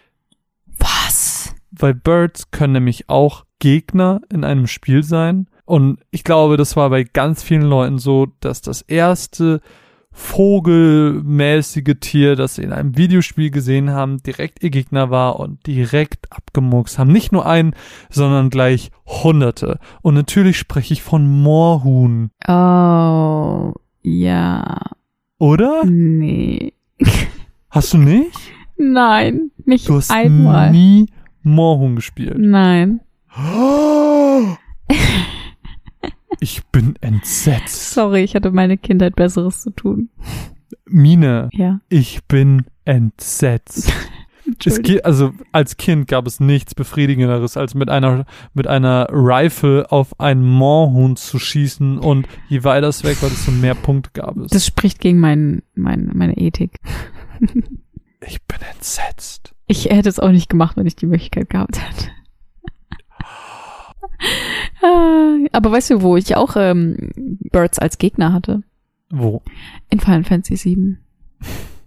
Da können ich, dachte, ich dachte, wir haben Final Fantasy hinter uns gelassen. Nein, haben wir nicht. Da können nämlich Chocobos ähm, random im Kampf auftauchen. Beziehungsweise das ist auch der Weg, wie man sie fängt. Und du kannst sie auch angreifen. Und das habe ich manchmal aus Versehen gemacht. Und das hat mir das Herz gebrochen. Und dann sind sie weggelaufen und sie waren so, quäh, quäh. Und ich war so, oh Gott, nein, es tut mir so leid. Tut mir leid, Baby, komm zurück. Komm, ich kümmere mich um dich. Ich mache Ja. aus dir einen goldenen Chocobo. Aber es gibt auch eine andere Stelle, ähm, ich glaube, wenn man irgendwie von irgendeinem Reaktor kommt oder sowas, da tauchen auch so vogelartige Gegner auf. Und ich wollte Mhm. die nie besiegen. Ich wollte nicht, ich bin meistens weggelaufen. Zack, Schwert, Drupp, fertig. Nein, das tut mir total leid. Die armen Birdies. Ich glaube, eine der prominentesten Szenen, was so Kämpfe gegen Vögel oder vögelartige Wesen angeht, ist der Kampf in Witcher 3. Ich glaube, kein Kampf war damals so prominent in den Mittelpunkt gerückt wie dieser Kampf gegen den Hippogreif. Und es, als ich das dann selber gespielt habe, habe ich mich ja so geil gefühlt. Als ich den besiegt habe, war ich so, I'm the fucking Hippogreif Slayer. ich wirklich, das war, das war so ein cooles Gefühl. Es ist einfach ähm, in dem Trailer schon so imposant gewesen und dann war dieses Wesen an sich auch so imposant dargestellt. Es war so natürlich und es hat sich einfach so gut angefühlt, gegen diesen Hippogreifen zu kämpfen. Also es gab ja nicht nur den einen, es gab natürlich auch mehrere, aber so diese erste Begegnung mit so einem majestätischen Wesen war schon imposant. Weißt du, was auch imposant war? Mhm. In ähm, Final Fantasy 15. Weißt du noch, dieser riesige Bird, wo man sich so anschleichen musste? Weißt du das noch? Ich glaube. Und dann hat er nämlich, es war natürlich gescriptet, hat dann halt an irgendeinem Augenblick ist er dann halt aufgestanden, hat seine kilometerweiten Flügel aufgemacht und ist weggeflogen. Und es war auch so heftigst imposant. War das in diesen Katakomben? Nee, das war in, in dieser wüstenähnlichen Region. Hm. Man sollte sich so anschleichen und irgendwas von ihm wegnehmen. Hm. Und dann hat Prompto noch so dumme Witze gemacht. Auf jeden Fall fand Anderes. ich das, fand ich das ein, krasser Augenblick. Einfach weil Final Fantasy 15 halt auch so unglaublich visuell Ja. ansprechend ist. Ja. Anderes Beispiel. Und es wundert mich schon fast, dass du es nicht genannt hast. Wir haben es an deinem Geburtstag gespielt. Und zwar ist Shadow of the Colossus. Ich wollt's noch sagen. Wolltest du es noch sagen? Ja. Sehr gut. Shadow of the Colossus fand ich ja, also ich habe es ja vorher nie gespielt und ich wusste ja nichts über dieses Spiel. Und diese Kolossi an sich sind ja alle für sich schon super imposant und, und sehr cool. Manche mehr, manche weniger. Aber der, der mich am meisten gepackt hat, war ja einfach der Vogel Mhm. wo man auf den Flügel springen musste und dann mit ihm geflogen ist. Ich hatte noch nie einem anderen Videospiel, nicht mal in den Spielen, wo ich selber zum Bird wurde, so ein starkes Immersionsgefühl für Geschwindigkeit und Höhe, dass ich wirklich nasse Hände bekommen habe beim Spielen. Ich, ich kann es nicht beschreiben, warum das so war. Ich kann nicht beschreiben, was da mit mir passiert ist. Aber dieses Fluggefühl und dass ich wirklich gerade in Gefahr schwebe, da runterzufallen. Wenn ich runtergefallen bin, ist mir natürlich nichts passiert, aber ich hatte das Gefühl. Und das, das war so stark. Ich habe wirklich Angst bekommen zu fallen. Und das ist, das ist ein Gefühl, das ich nie wieder hatte. Ja, also ich muss sagen, mir geht's genauso. Ich hatte so richtig dieses Gefühl von, weiß nicht, wer schon mal auf einer Achterbahn war, der weiß ja, wie sich dieses Gefühl anfühlt, wenn man sich so irgendwo krampfhaft festhält und irgendwie das Gefühl hat, dass alles zu schnell geht. also zumindest habe ich das immer gehabt. Deswegen gehe ich nicht, auf, nicht mehr auf Achterbahn. Und das hatte ich auch richtig heftig. Und dann hattest du ja auch noch dieses stürmische Wetter und ich glaube, das war auch noch irgendwie dann so leichter Regen oder irgendwie war noch mm, Wasser mit involviert und es war Ja, genau, du warst halt in so einem, du warst halt in so einem Areal, wo nur so drei, vier Ruinstücke hochstanden, Ja, und der Rest ja. war halt Wasser. Und das fand ich auch sehr, sehr imposant. Und ich glaube, wir haben auch schon mal drüber geredet, aber halt auch für so ein altes Spiel. Ich meine, klar, es wird jetzt remastered, aber es ist im Prinzip Remake? Geremaked. Ähm, aber es ist ja im Prinzip das gleiche gewesen. Und ja, das wäre mein Beispiel gewesen. Es tut mir Du leid. hast schon alles gesagt. Es tut mir leid. Ähm, vielleicht ein weiterer Punkt, wo Vögel in Videospielen eingesetzt werden, wären Items beziehungsweise na, so Produktionszyklen, sag ich mal. Also du hattest eben schon die Phönixfeder als Beispiel für ein Item. Ähm, was aber vielleicht auch dazu passt. Ich wusste nicht so 100% wie ich es umschreiben soll, aber ihr wisst jetzt gleich direkt, was ich meine. Und zwar in so Farming Games gibt's ja auch ganz viele von, ähm, können aber bei Stardew Valley bleiben oder bei Harvest Moon. Huhn legt Ei. Aus Ei kann ich gegebenenfalls noch was anderes produzieren oder ich kann das Ei verkaufen, verschenken, whatever. Aber das Huhn, also der Vogel in dem Fall, ist eben Quelle für ein bestimmtes Naturgut. Ja, ist einfach eine weitere Einsatzmöglichkeit, wie Vögel auch in Spielen eingesetzt werden. für sowas. Tatsächlich für ihren in der echten Welt häufig, also gerade bei Hühnern. Das ist ja. ja nur quasi eine Spiegelung des echten Lebens. So deep. So deep. ja. Ein Aber ich glaube, so wirklich als Items kann ich mir eigentlich nicht wirklich vorstellen. Ja, es gibt es halt immer mal wieder, dass man halt so, dass man gibt, Items ähm, findet für Crafting, also äh, im Sinne von, du hast irgendwie gegen einen Vogel gekämpft und der droppt dann eine Feder oder sowas. Ist es doch auch bei Assassin's Creed 2 so, dass man diese Federn sammeln muss? Ja, genau. Die du dann Was auch super Blut nervig war? Ja. Nee, Assassin's Creed 1 war das doch mit den Federn. Nee, Assassin's Creed 1 habe ich nie gespielt und ich erinnere mich an die Federn. Ich weiß nicht, ob es in Assassin's Creed 2 auch Federn war. Ich weiß nur, bei 1 war es der große Kicker, du hast die weißen Federn bekommen, du hast jemanden getötet, du musstest sein Blut da reintunken als Beweis, ich habe ihn getötet. Ach so, nee, bei Assassin's Creed 2 war das doch irgendwas mit so, das war auch so eine Fetch Quest, so eine ewig lange. Ja, das, genau, das gibt's auch. Aber wie gesagt, sonst gab's das auch für, in anderen Spielen für, für Crafting, als Crafting Material, irgendwelche ja. Bestandteile von Vögeln. Ähm, vielleicht ein bisschen abstrakter um, so ein bisschen, du meintest ja gerade, das ist eine Spiegelung des natürlichen Lebens. Abstrakter wird's in der Richtung Customization für Avatare. du lachst so, okay, erzähl, warum du lachst. Ich finde es einfach lustig, dass du diesen Begriff in Verbindung mit einem Lebewesen. Das ist doch ja, aber das unterscheidet, ja, also das macht ja gerade das Medium aus. Ich meine, ähm, bei, gerade bei Customization ist halt der Begriff Flügel besonders wichtig. Ich meine, ich glaube, in jedem ähm, Rollenspiel, in dem du einen Charakter erstellen kannst, kannst du dir mindestens zwei verschiedene Sorten von Flügeln machen. Ähm, was ich voll cool finde, aber man sieht halt auch immer ein bisschen doof aus. Ich habe direkt an Fortnite denken müssen. Ähm, als wir das ja damals noch aktiv gespielt haben, da gab es ja diesen Raven-Skin, ja. der angelehnt an einen Raben ist. Das heißt, es wurde sich auch dahingehend Inspiration gesucht. Und es gibt aber halt auch so Emotes, so, keine Ahnung, Flügel flattern, äh, keine Ahnung, oder dieses Chicken-mäßige, dieses ja. Brr, brr, brr. Es gibt halt einfach so ähm, bestimmte ganz ich sag mal, stereotypische Verhalten von bestimmten Vögeln, die auch dafür eben benutzt werden. Ich glaube, gerade Fortnite nutzt da ganz, ganz viel aus und ist, was Customization für Avatare angeht, mit einer der großen Big Player. Und äh, ja, da, da findet man einfach super viel. Aber wie du gerade sagst, in jedem zweiten gibt's halt auch Flügel oder ja. so. Der One-Winged Angel. Der One-Winged Angel. Wobei das ja. ja. eher vom Engel kommt als vom äh, Vogel. Ja. Wobei die Flügel ja eigentlich vom Vogel kommen. Ja, ja kann man, glaube ich, drüber streiten. Ich hätte jetzt zum Schluss noch zwei Honorable Mentions, die nicht so wirklich in eine Kategorie reinpassen, aber. Ich habe auch noch zwei. Ich hoffe, wir haben die gleich. Cool. Ah, eins haben wir bestimmt gleich, aber fang bitte gerne an. Meinst du? Ja, ich glaube schon. Und zwar sind es zwei Spiele, die noch gar nicht draußen sind. Oh, okay, dann haben wir nicht dasselbe. Und zwar sind das auch zwei Spiele, die ich in diesem äh, Video Game Birds Are Having a Great Year Artikel gelesen habe und ich will beide Spiele spielen. Es ist ein Spiel in Entwicklung, das nennt sich Toripon und es ist ein PC-Spiel, in dem man ein Instagram-Account aufmacht und Fotos von seinen Birds macht und je mehr Birds man sammelt, desto mehr Follower kriegt man und desto mehr, desto höheren Highscore hat man. Es ist wie Pokémon Snap, nur mit süßen Birds. Ich, ich ja, das klingt nach einem Spiel für dich auf jeden Fall. Man läuft einfach nur durch die Wohnung und in der Wohnung können 50 verschiedene Arten von Birds auftauchen.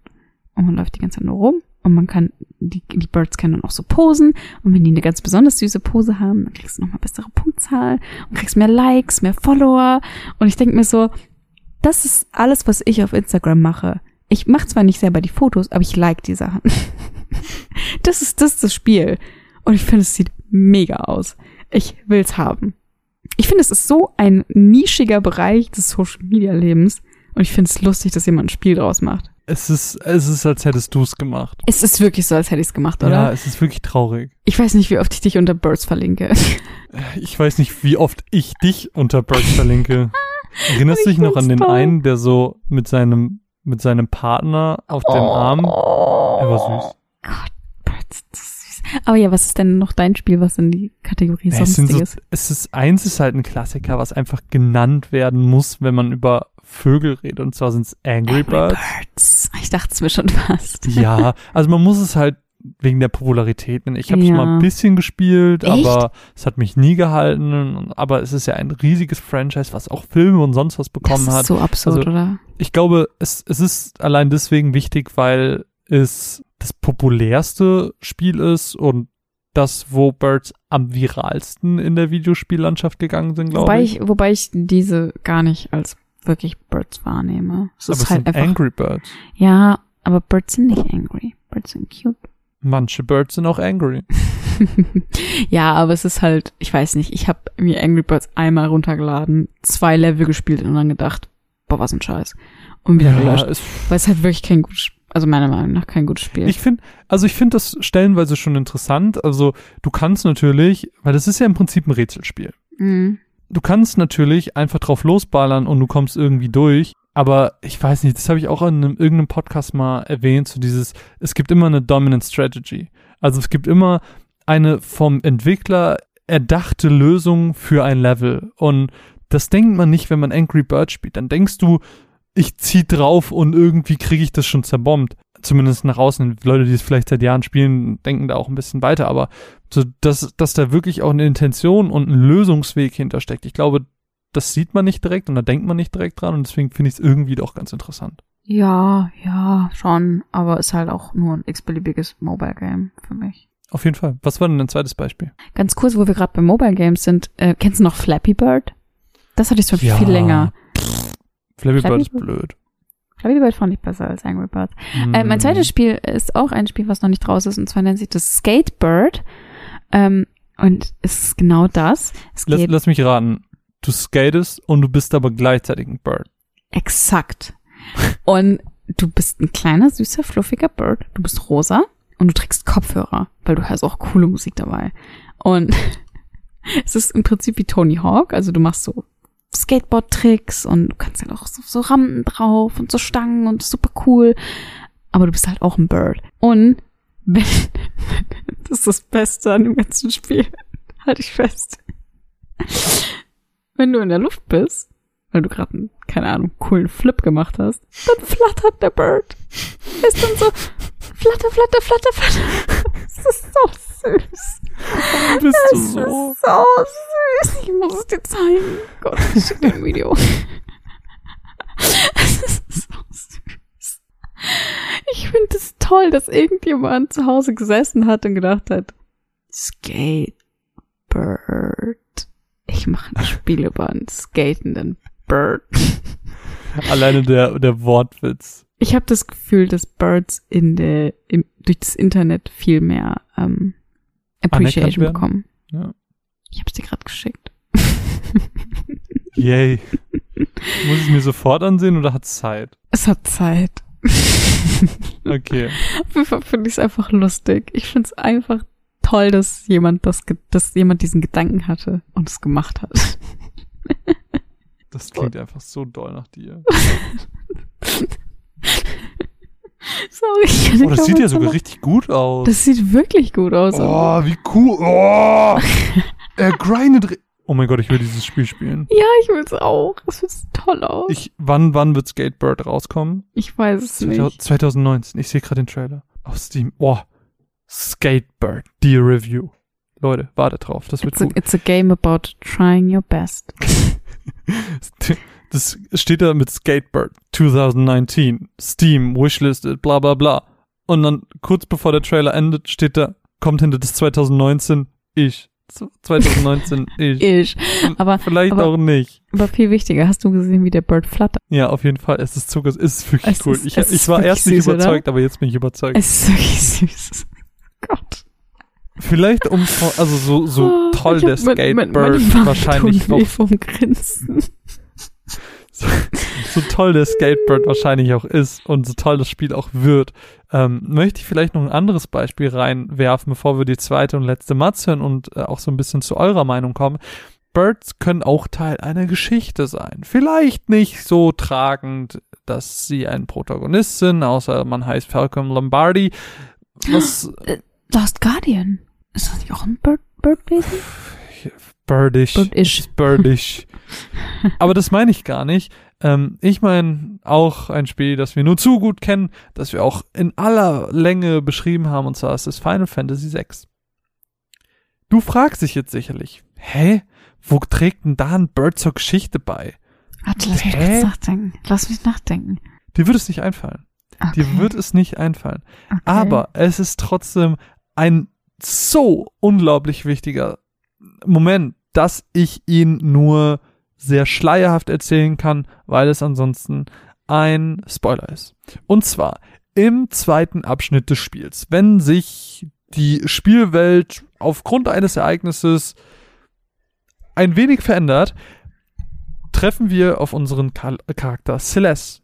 Sie ist zu Beginn nach diesem, also als, als wir sie steuern, erstmal sehr niedergeschlagen, weiß nicht genau wohin mit sich und begeht oder ja, es, es gibt eine Situation, in der sie auch sehr gefährdet wird, vor sich selber, sag ich mal. Auf jeden Fall fühlt sie sich sehr verlo- äh, verlassen, sehr alleine und sie weiß nicht, wohin mit sich selbst. Was sie dann findet, ist ein Bird mit einem roten Bandana, was ihr aus dieser aussichtslosen Lage hilft, Mut zu fassen und hinaus in die Welt zu gehen, ein Held zu werden und sie zu retten aus dieser sehr brenzlichen Situation, in der sie sich gerade befindet. Ohne diesen Bird, der nicht mal einen Namen bekommen hat, der der stumme und leidende Held dieser ganzen Geschichte ist, wäre die Welt von Final Fantasy VI untergegangen. wow. Ohne den Bird wäre, wären wir nicht hier. wow. Ich habe noch nie drüber nachgedacht. Du hast recht. Der Bird aus Final Fantasy VI. Ist Ich nenne ihn gerne? Toni. Tony. Ich, äh, jem, es musste eine Lanze endlich mal für Toni gebrochen werden. es ist, weißt du, wir reden hier über Kazooie und wie sie nicht alle heißen. Aber Tony, Tony ist der wahre Held. Ähm, damit würde ich, glaube ich, auch so ein bisschen überschwenken zu deiner Mats. Du hast nämlich, und deswegen auch nochmal ein Riesendank an unsere Unterstützer, ähm, dank unserer wunderbaren Patronen Yoshi's Crafted World holen können. Hast es schon ganz, ganz viel gespielt. Bin sehr gespannt, was du davon hältst. Und was genau du dazu sagst, das hören wir uns jetzt einfach mal an. Ja. Mats ab.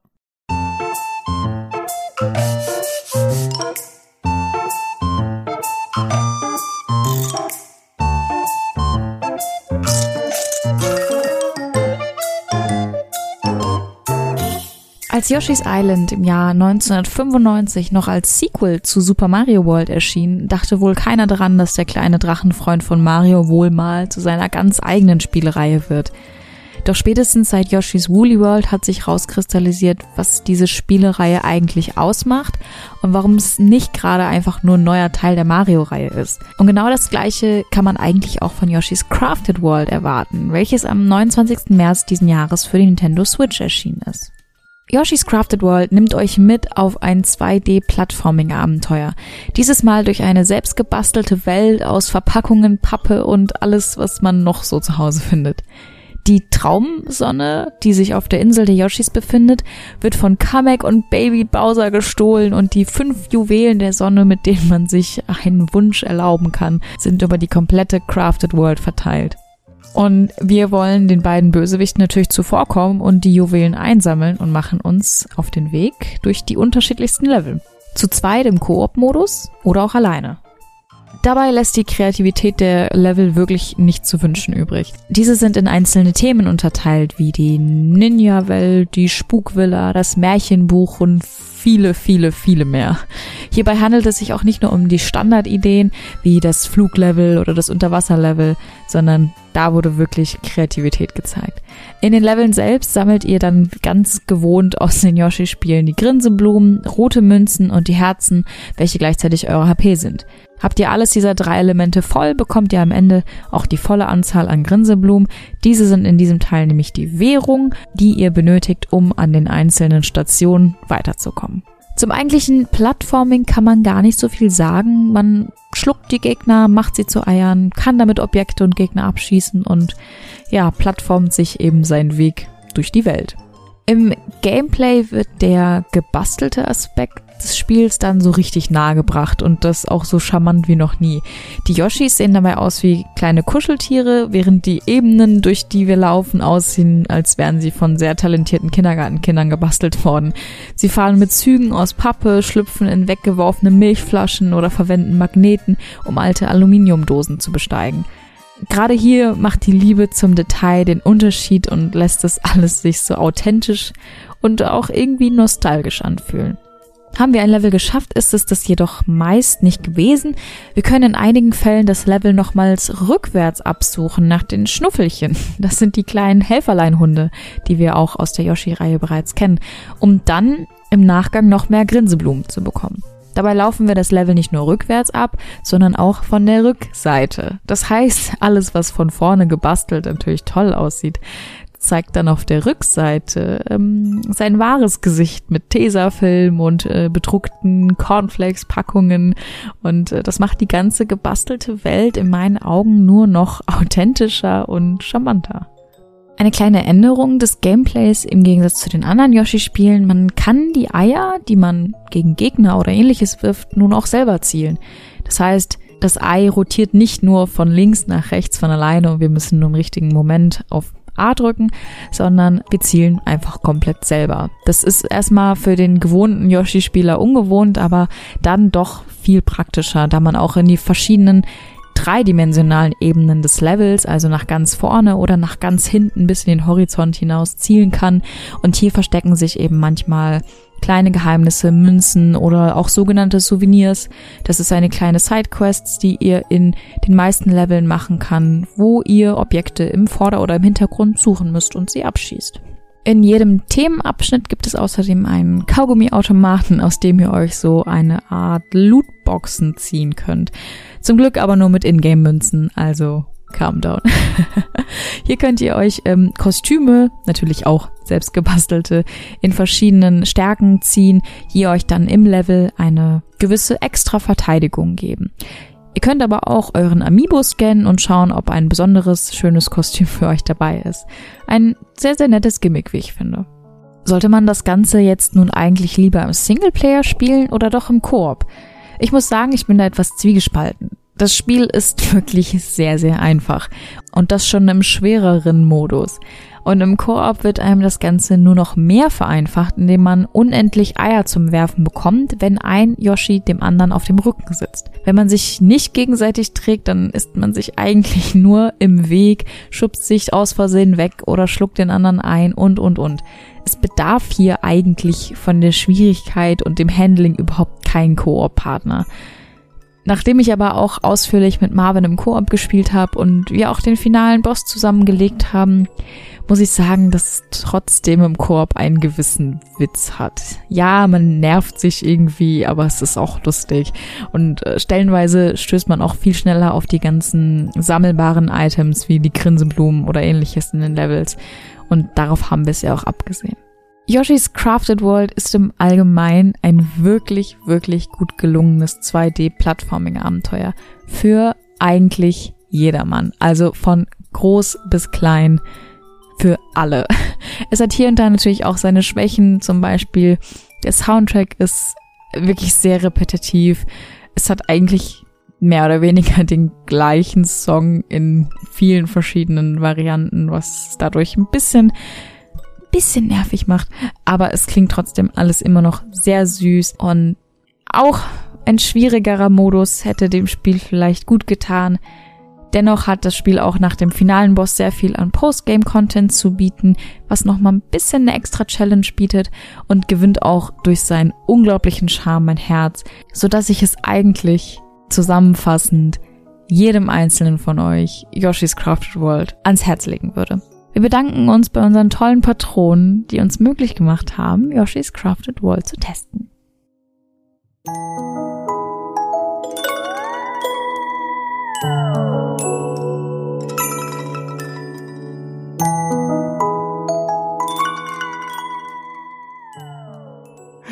Ich habe mit dir die ersten drei Level gespielt. Du bist beim Boss, beim ersten Mini-Boss eingeschlafen.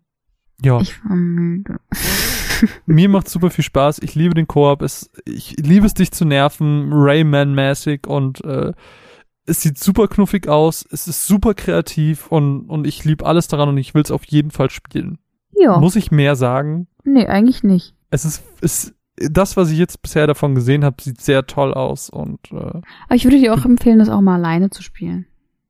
ja, ich habe ja die Demo schon mal alleine gespielt, aber ähm, dadurch, dass das Spiel sehr leicht ist und es gab ja auch, wie bei Sekiro, brauchst du einen Schwierigkeitsgrad für Leute, die nicht so gut sind, gab es ja bei Yoshi genau das Gegenteil, brauchst einen schwierigeren Schwierigkeitsgrad, weil es zu leicht ist. Ich finde so Spiele schon zu leicht.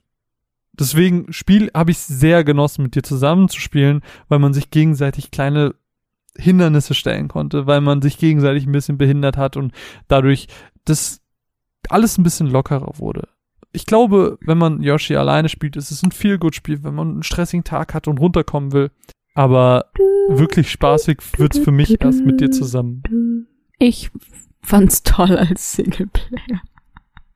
Aber Ja. gut, darüber haben wir schon im letzten äh, Stammtisch auch gesprochen und ich auch in meiner Review. Und ja. Sehr toll. Ja. Lass uns noch ein bisschen auf Twitter und Discord gucken, wo wir äh, die Frage gestellt hatten, was denn eure Lieblings Darf ich anfangen? Sind. Ich bitte darum. Und zwar hat der liebe iamstandesigner.ai, ist eine Illustrator-Datei, ähm, hat er geschrieben, wirklich ernst gemeint, die Hühner aus den Zelda-Spielen. Hashtag Love for Birds. Alleine für den Hashtag kriegt er jetzt erstmal ein Like von mir. Und ähm, Geliked. ist geliked und ähm, ja, die Hühner aus Zelda. Super lustig. Ich find's auch gut, wie sie das konsequent durch die Reihe durchziehen. Ist ja so ein Running Gag einfach schon. Ja. Finde ich gut. Ich, Aber ich, ich, glaub- ich glaube, es ich gab, finde es, es, es, ja, sag du. ich glaube, es gab wirklich Leute, die gebangt haben, dass es das in Breath of the Wild nicht gibt. ja, und ich finde es halt ähm, gut, dass sie das machen, weil es zeigt Ja. halt, hör auf, Tiere zu schlagen, Bro. Sie werden sich rächen. Ja, genau das. Ja. Ähm, Meister Malme, also Ed Meister Malme, hat geschrieben Songbird aus Bioshock Infinite. Hab ja immer noch nicht Bioshock Infinite gespielt, obwohl ich diese Collection hier hab.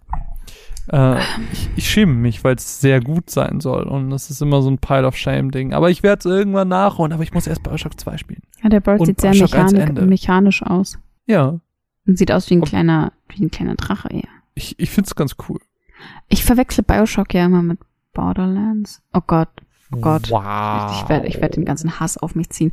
Ähm, Weißt du, was ich an Birds auch cool finde? Sie sind auch ein Hm? bisschen wie Drachen und sie sind die Nachkommen von Dinos. Think about it. Ja, denk mal drüber nach. Ähm, der gute kaputte Sitzbank Ed, Ed McDyson 89 hat geschrieben, die Moorhühner. Die haben mich ein paar. Jahre auf dem Laptop meiner Mutter begleitet. Das Geräusch beim Treffer liegt mir sofort wieder in den Ohren. Nee. Nein, ich, ich finde, ich glaube, ähm, Moor, Moorhuhn ist ja für viele halt so ein klassisches ähm, späte 90er, Anfang 2000er PC-Game. Hm. Ähm, deswegen deswegen ähm, assoziieren wahrscheinlich viele damit Kindheit und deswegen freut mich das. Aber don't hurt the birds. Hurt the Birds. Don't hurt the birds. Ich google jetzt, wann Moorhuhn rauskam. Es gibt ja auch richtig viele Moorhuhn. 1999 steht hier. Krass. Ist gar nicht so alt, Krass. wie ich dachte. Ich dachte sogar, es wäre älter. Ja, Naja, ich habe jetzt ähm, auch gedacht, Anfang 90er oder so. Unser treuer Kommentator und Unterstützer Sven at Mac-Svenny hat auch was geschrieben und zwar meint er, ähm, dass sein Lieblingsbird der Vogel vom Vorspann von Day of the Tentacle ist, der direkt in der ersten Minute so ein, seine Worte aberwitzigen Ton des Spiels vorgibt. Das, ich habe mir das Video auch da mal angeguckt, was er verlinkt hat. Bin ja kein Point-and-Clicker. Ähm, und zwar ist es so, dass man in den ersten Minuten, wo so eine kleine Kamerafahrt über so eine Szenerie ist, der Bird so ein bisschen stirbt. Also er Nein. erstickt so ein bisschen und fällt. Er ist so comic-mäßig so äh, und fällt dann so. ist ganz witzig. Aber Nein. don't hurt the birds. Don't hurt the birds. Don't hurt the birds. Ähm. Hippophe, Hippophi, wie auch immer, schreibt Taubsi. So viele gute Erinnerungen. Ja, Taubsi war immer mein Vogel-Pokémon der Wahl. Ja, aber das lag auch, glaube ich, ganz doll daran, dass Ash das hatte. Ja, ich hatte fast immer das Team, was Ash auch hatte. Oh, du bist so ein Mitläufer. Aber ich Ed muss Retro sagen, Stage hat. egal. Was sollst du sagen?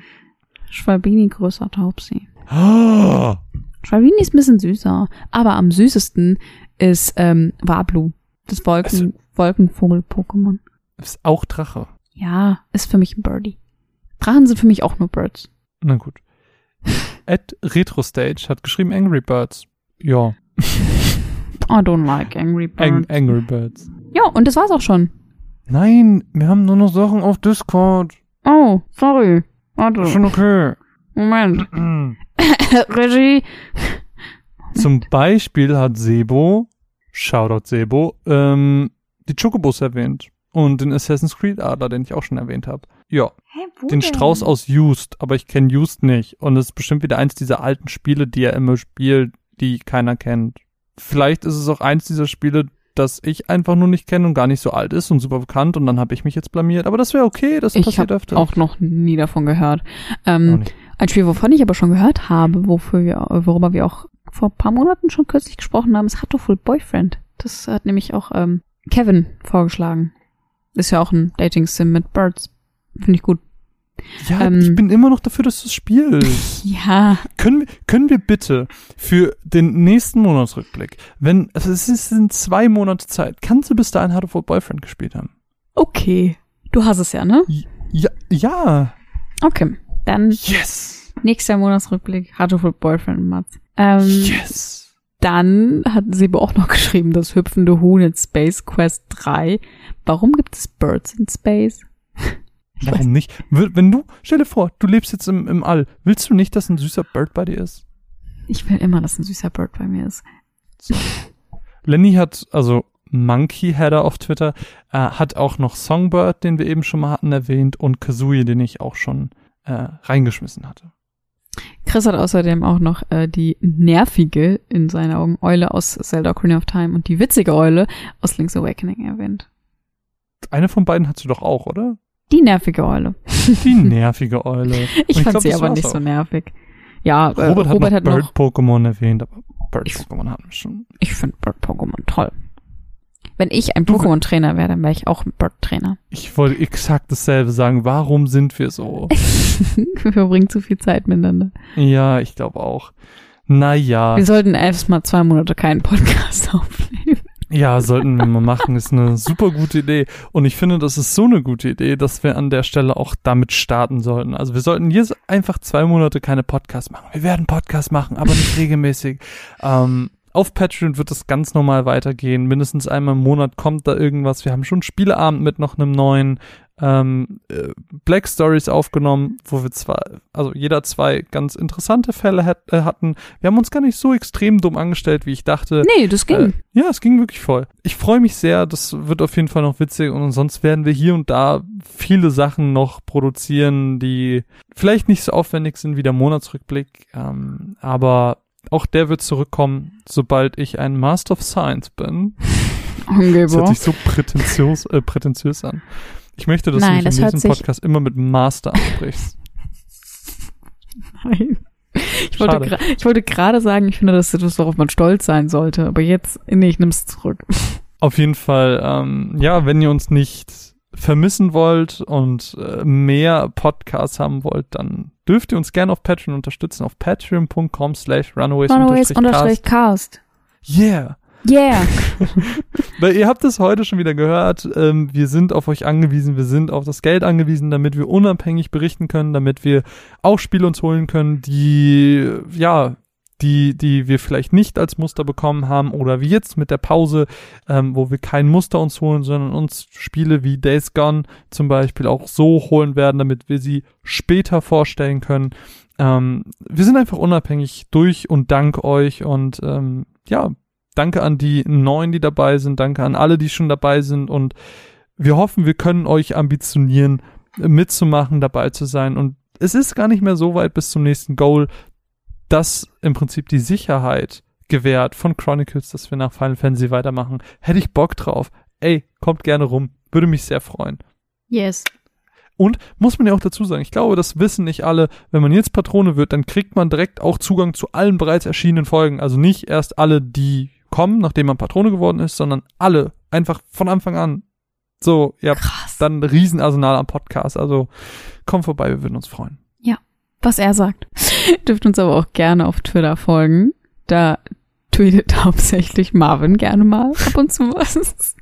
Schande auf mein Haupt. Ähm, aber auch auf Instagram, da gibt's ab und zu mal eine kleine Story, gerade wenn wir ein bisschen Final Fantasy spielen für Chronicles oder wenn wir mal unterwegs sind irgendwo. Ähm, dann dürft ihr uns auch gerne auf Facebook liken und uns vielleicht eine iTunes-Rezension schreiben. Und kommt auf den Discord-Server. Yay. Yay! Links findet ihr natürlich alle in der Podcast-Beschreibung. Vergesst nicht ein Abo Oder auf der dazulassen und macht bitte hier Button an der Klingel. Und wie machen die ganzen YouTuber das? Ich weiß nicht, ich bin doch zu alt für so einen Scheiß. Ja, aber was wir halt sagen können, eine Bewertung auf iTunes wäre mega. Ist Gold wert. So, jetzt reicht's aber auch. Ihr habt jetzt zwei Monate Zeit zu bewerten, Patronen zu werden und auf den Discord zu kommen. Bitte vergesst Bitte- uns nicht in der Zeit. Ja, ja, bitte, bitte. Bitte, bitte lauft nicht weg. Ich bin ein bisschen sentimental. Aber gut, wenn ihr Meinung zu unserem Bird Podcast habt, vielleicht habt ihr gedacht, ich wusste gar nicht, dass Bird so viele Möglichkeiten haben, in Spielen eingesetzt zu werden, dann sagt uns das. Teilt uns das mit, dass ihr das gut fandet, jetzt darüber aufgeklärt worden zu sein. Wenn ihr mehr Beispiele habt, eigene Beispiele habt, erzählt uns davon. Wir hören gerne Geschichten über Birds. Wenn ihr einfach nur süße Bird-Videos habt, dann schickt die an Mine. At Minos mit 3S. Ja, Die mag Please. Birds. please. Danke, dass ihr zugehört habt. Danke, dass ihr bis hierhin zugehört habt. Mein Name ist Marvin. An meiner Seite ist die beste Co-Moderatorin der Welt, Mine. Danke, danke. Wir verabschieden uns in die Sommerpause, in sehr viel Arbeit. Aber gut, so muss es. Tschüss. Tschüss. Ich winke gerade. Tschüss. Ja, ich auch. Tschüss.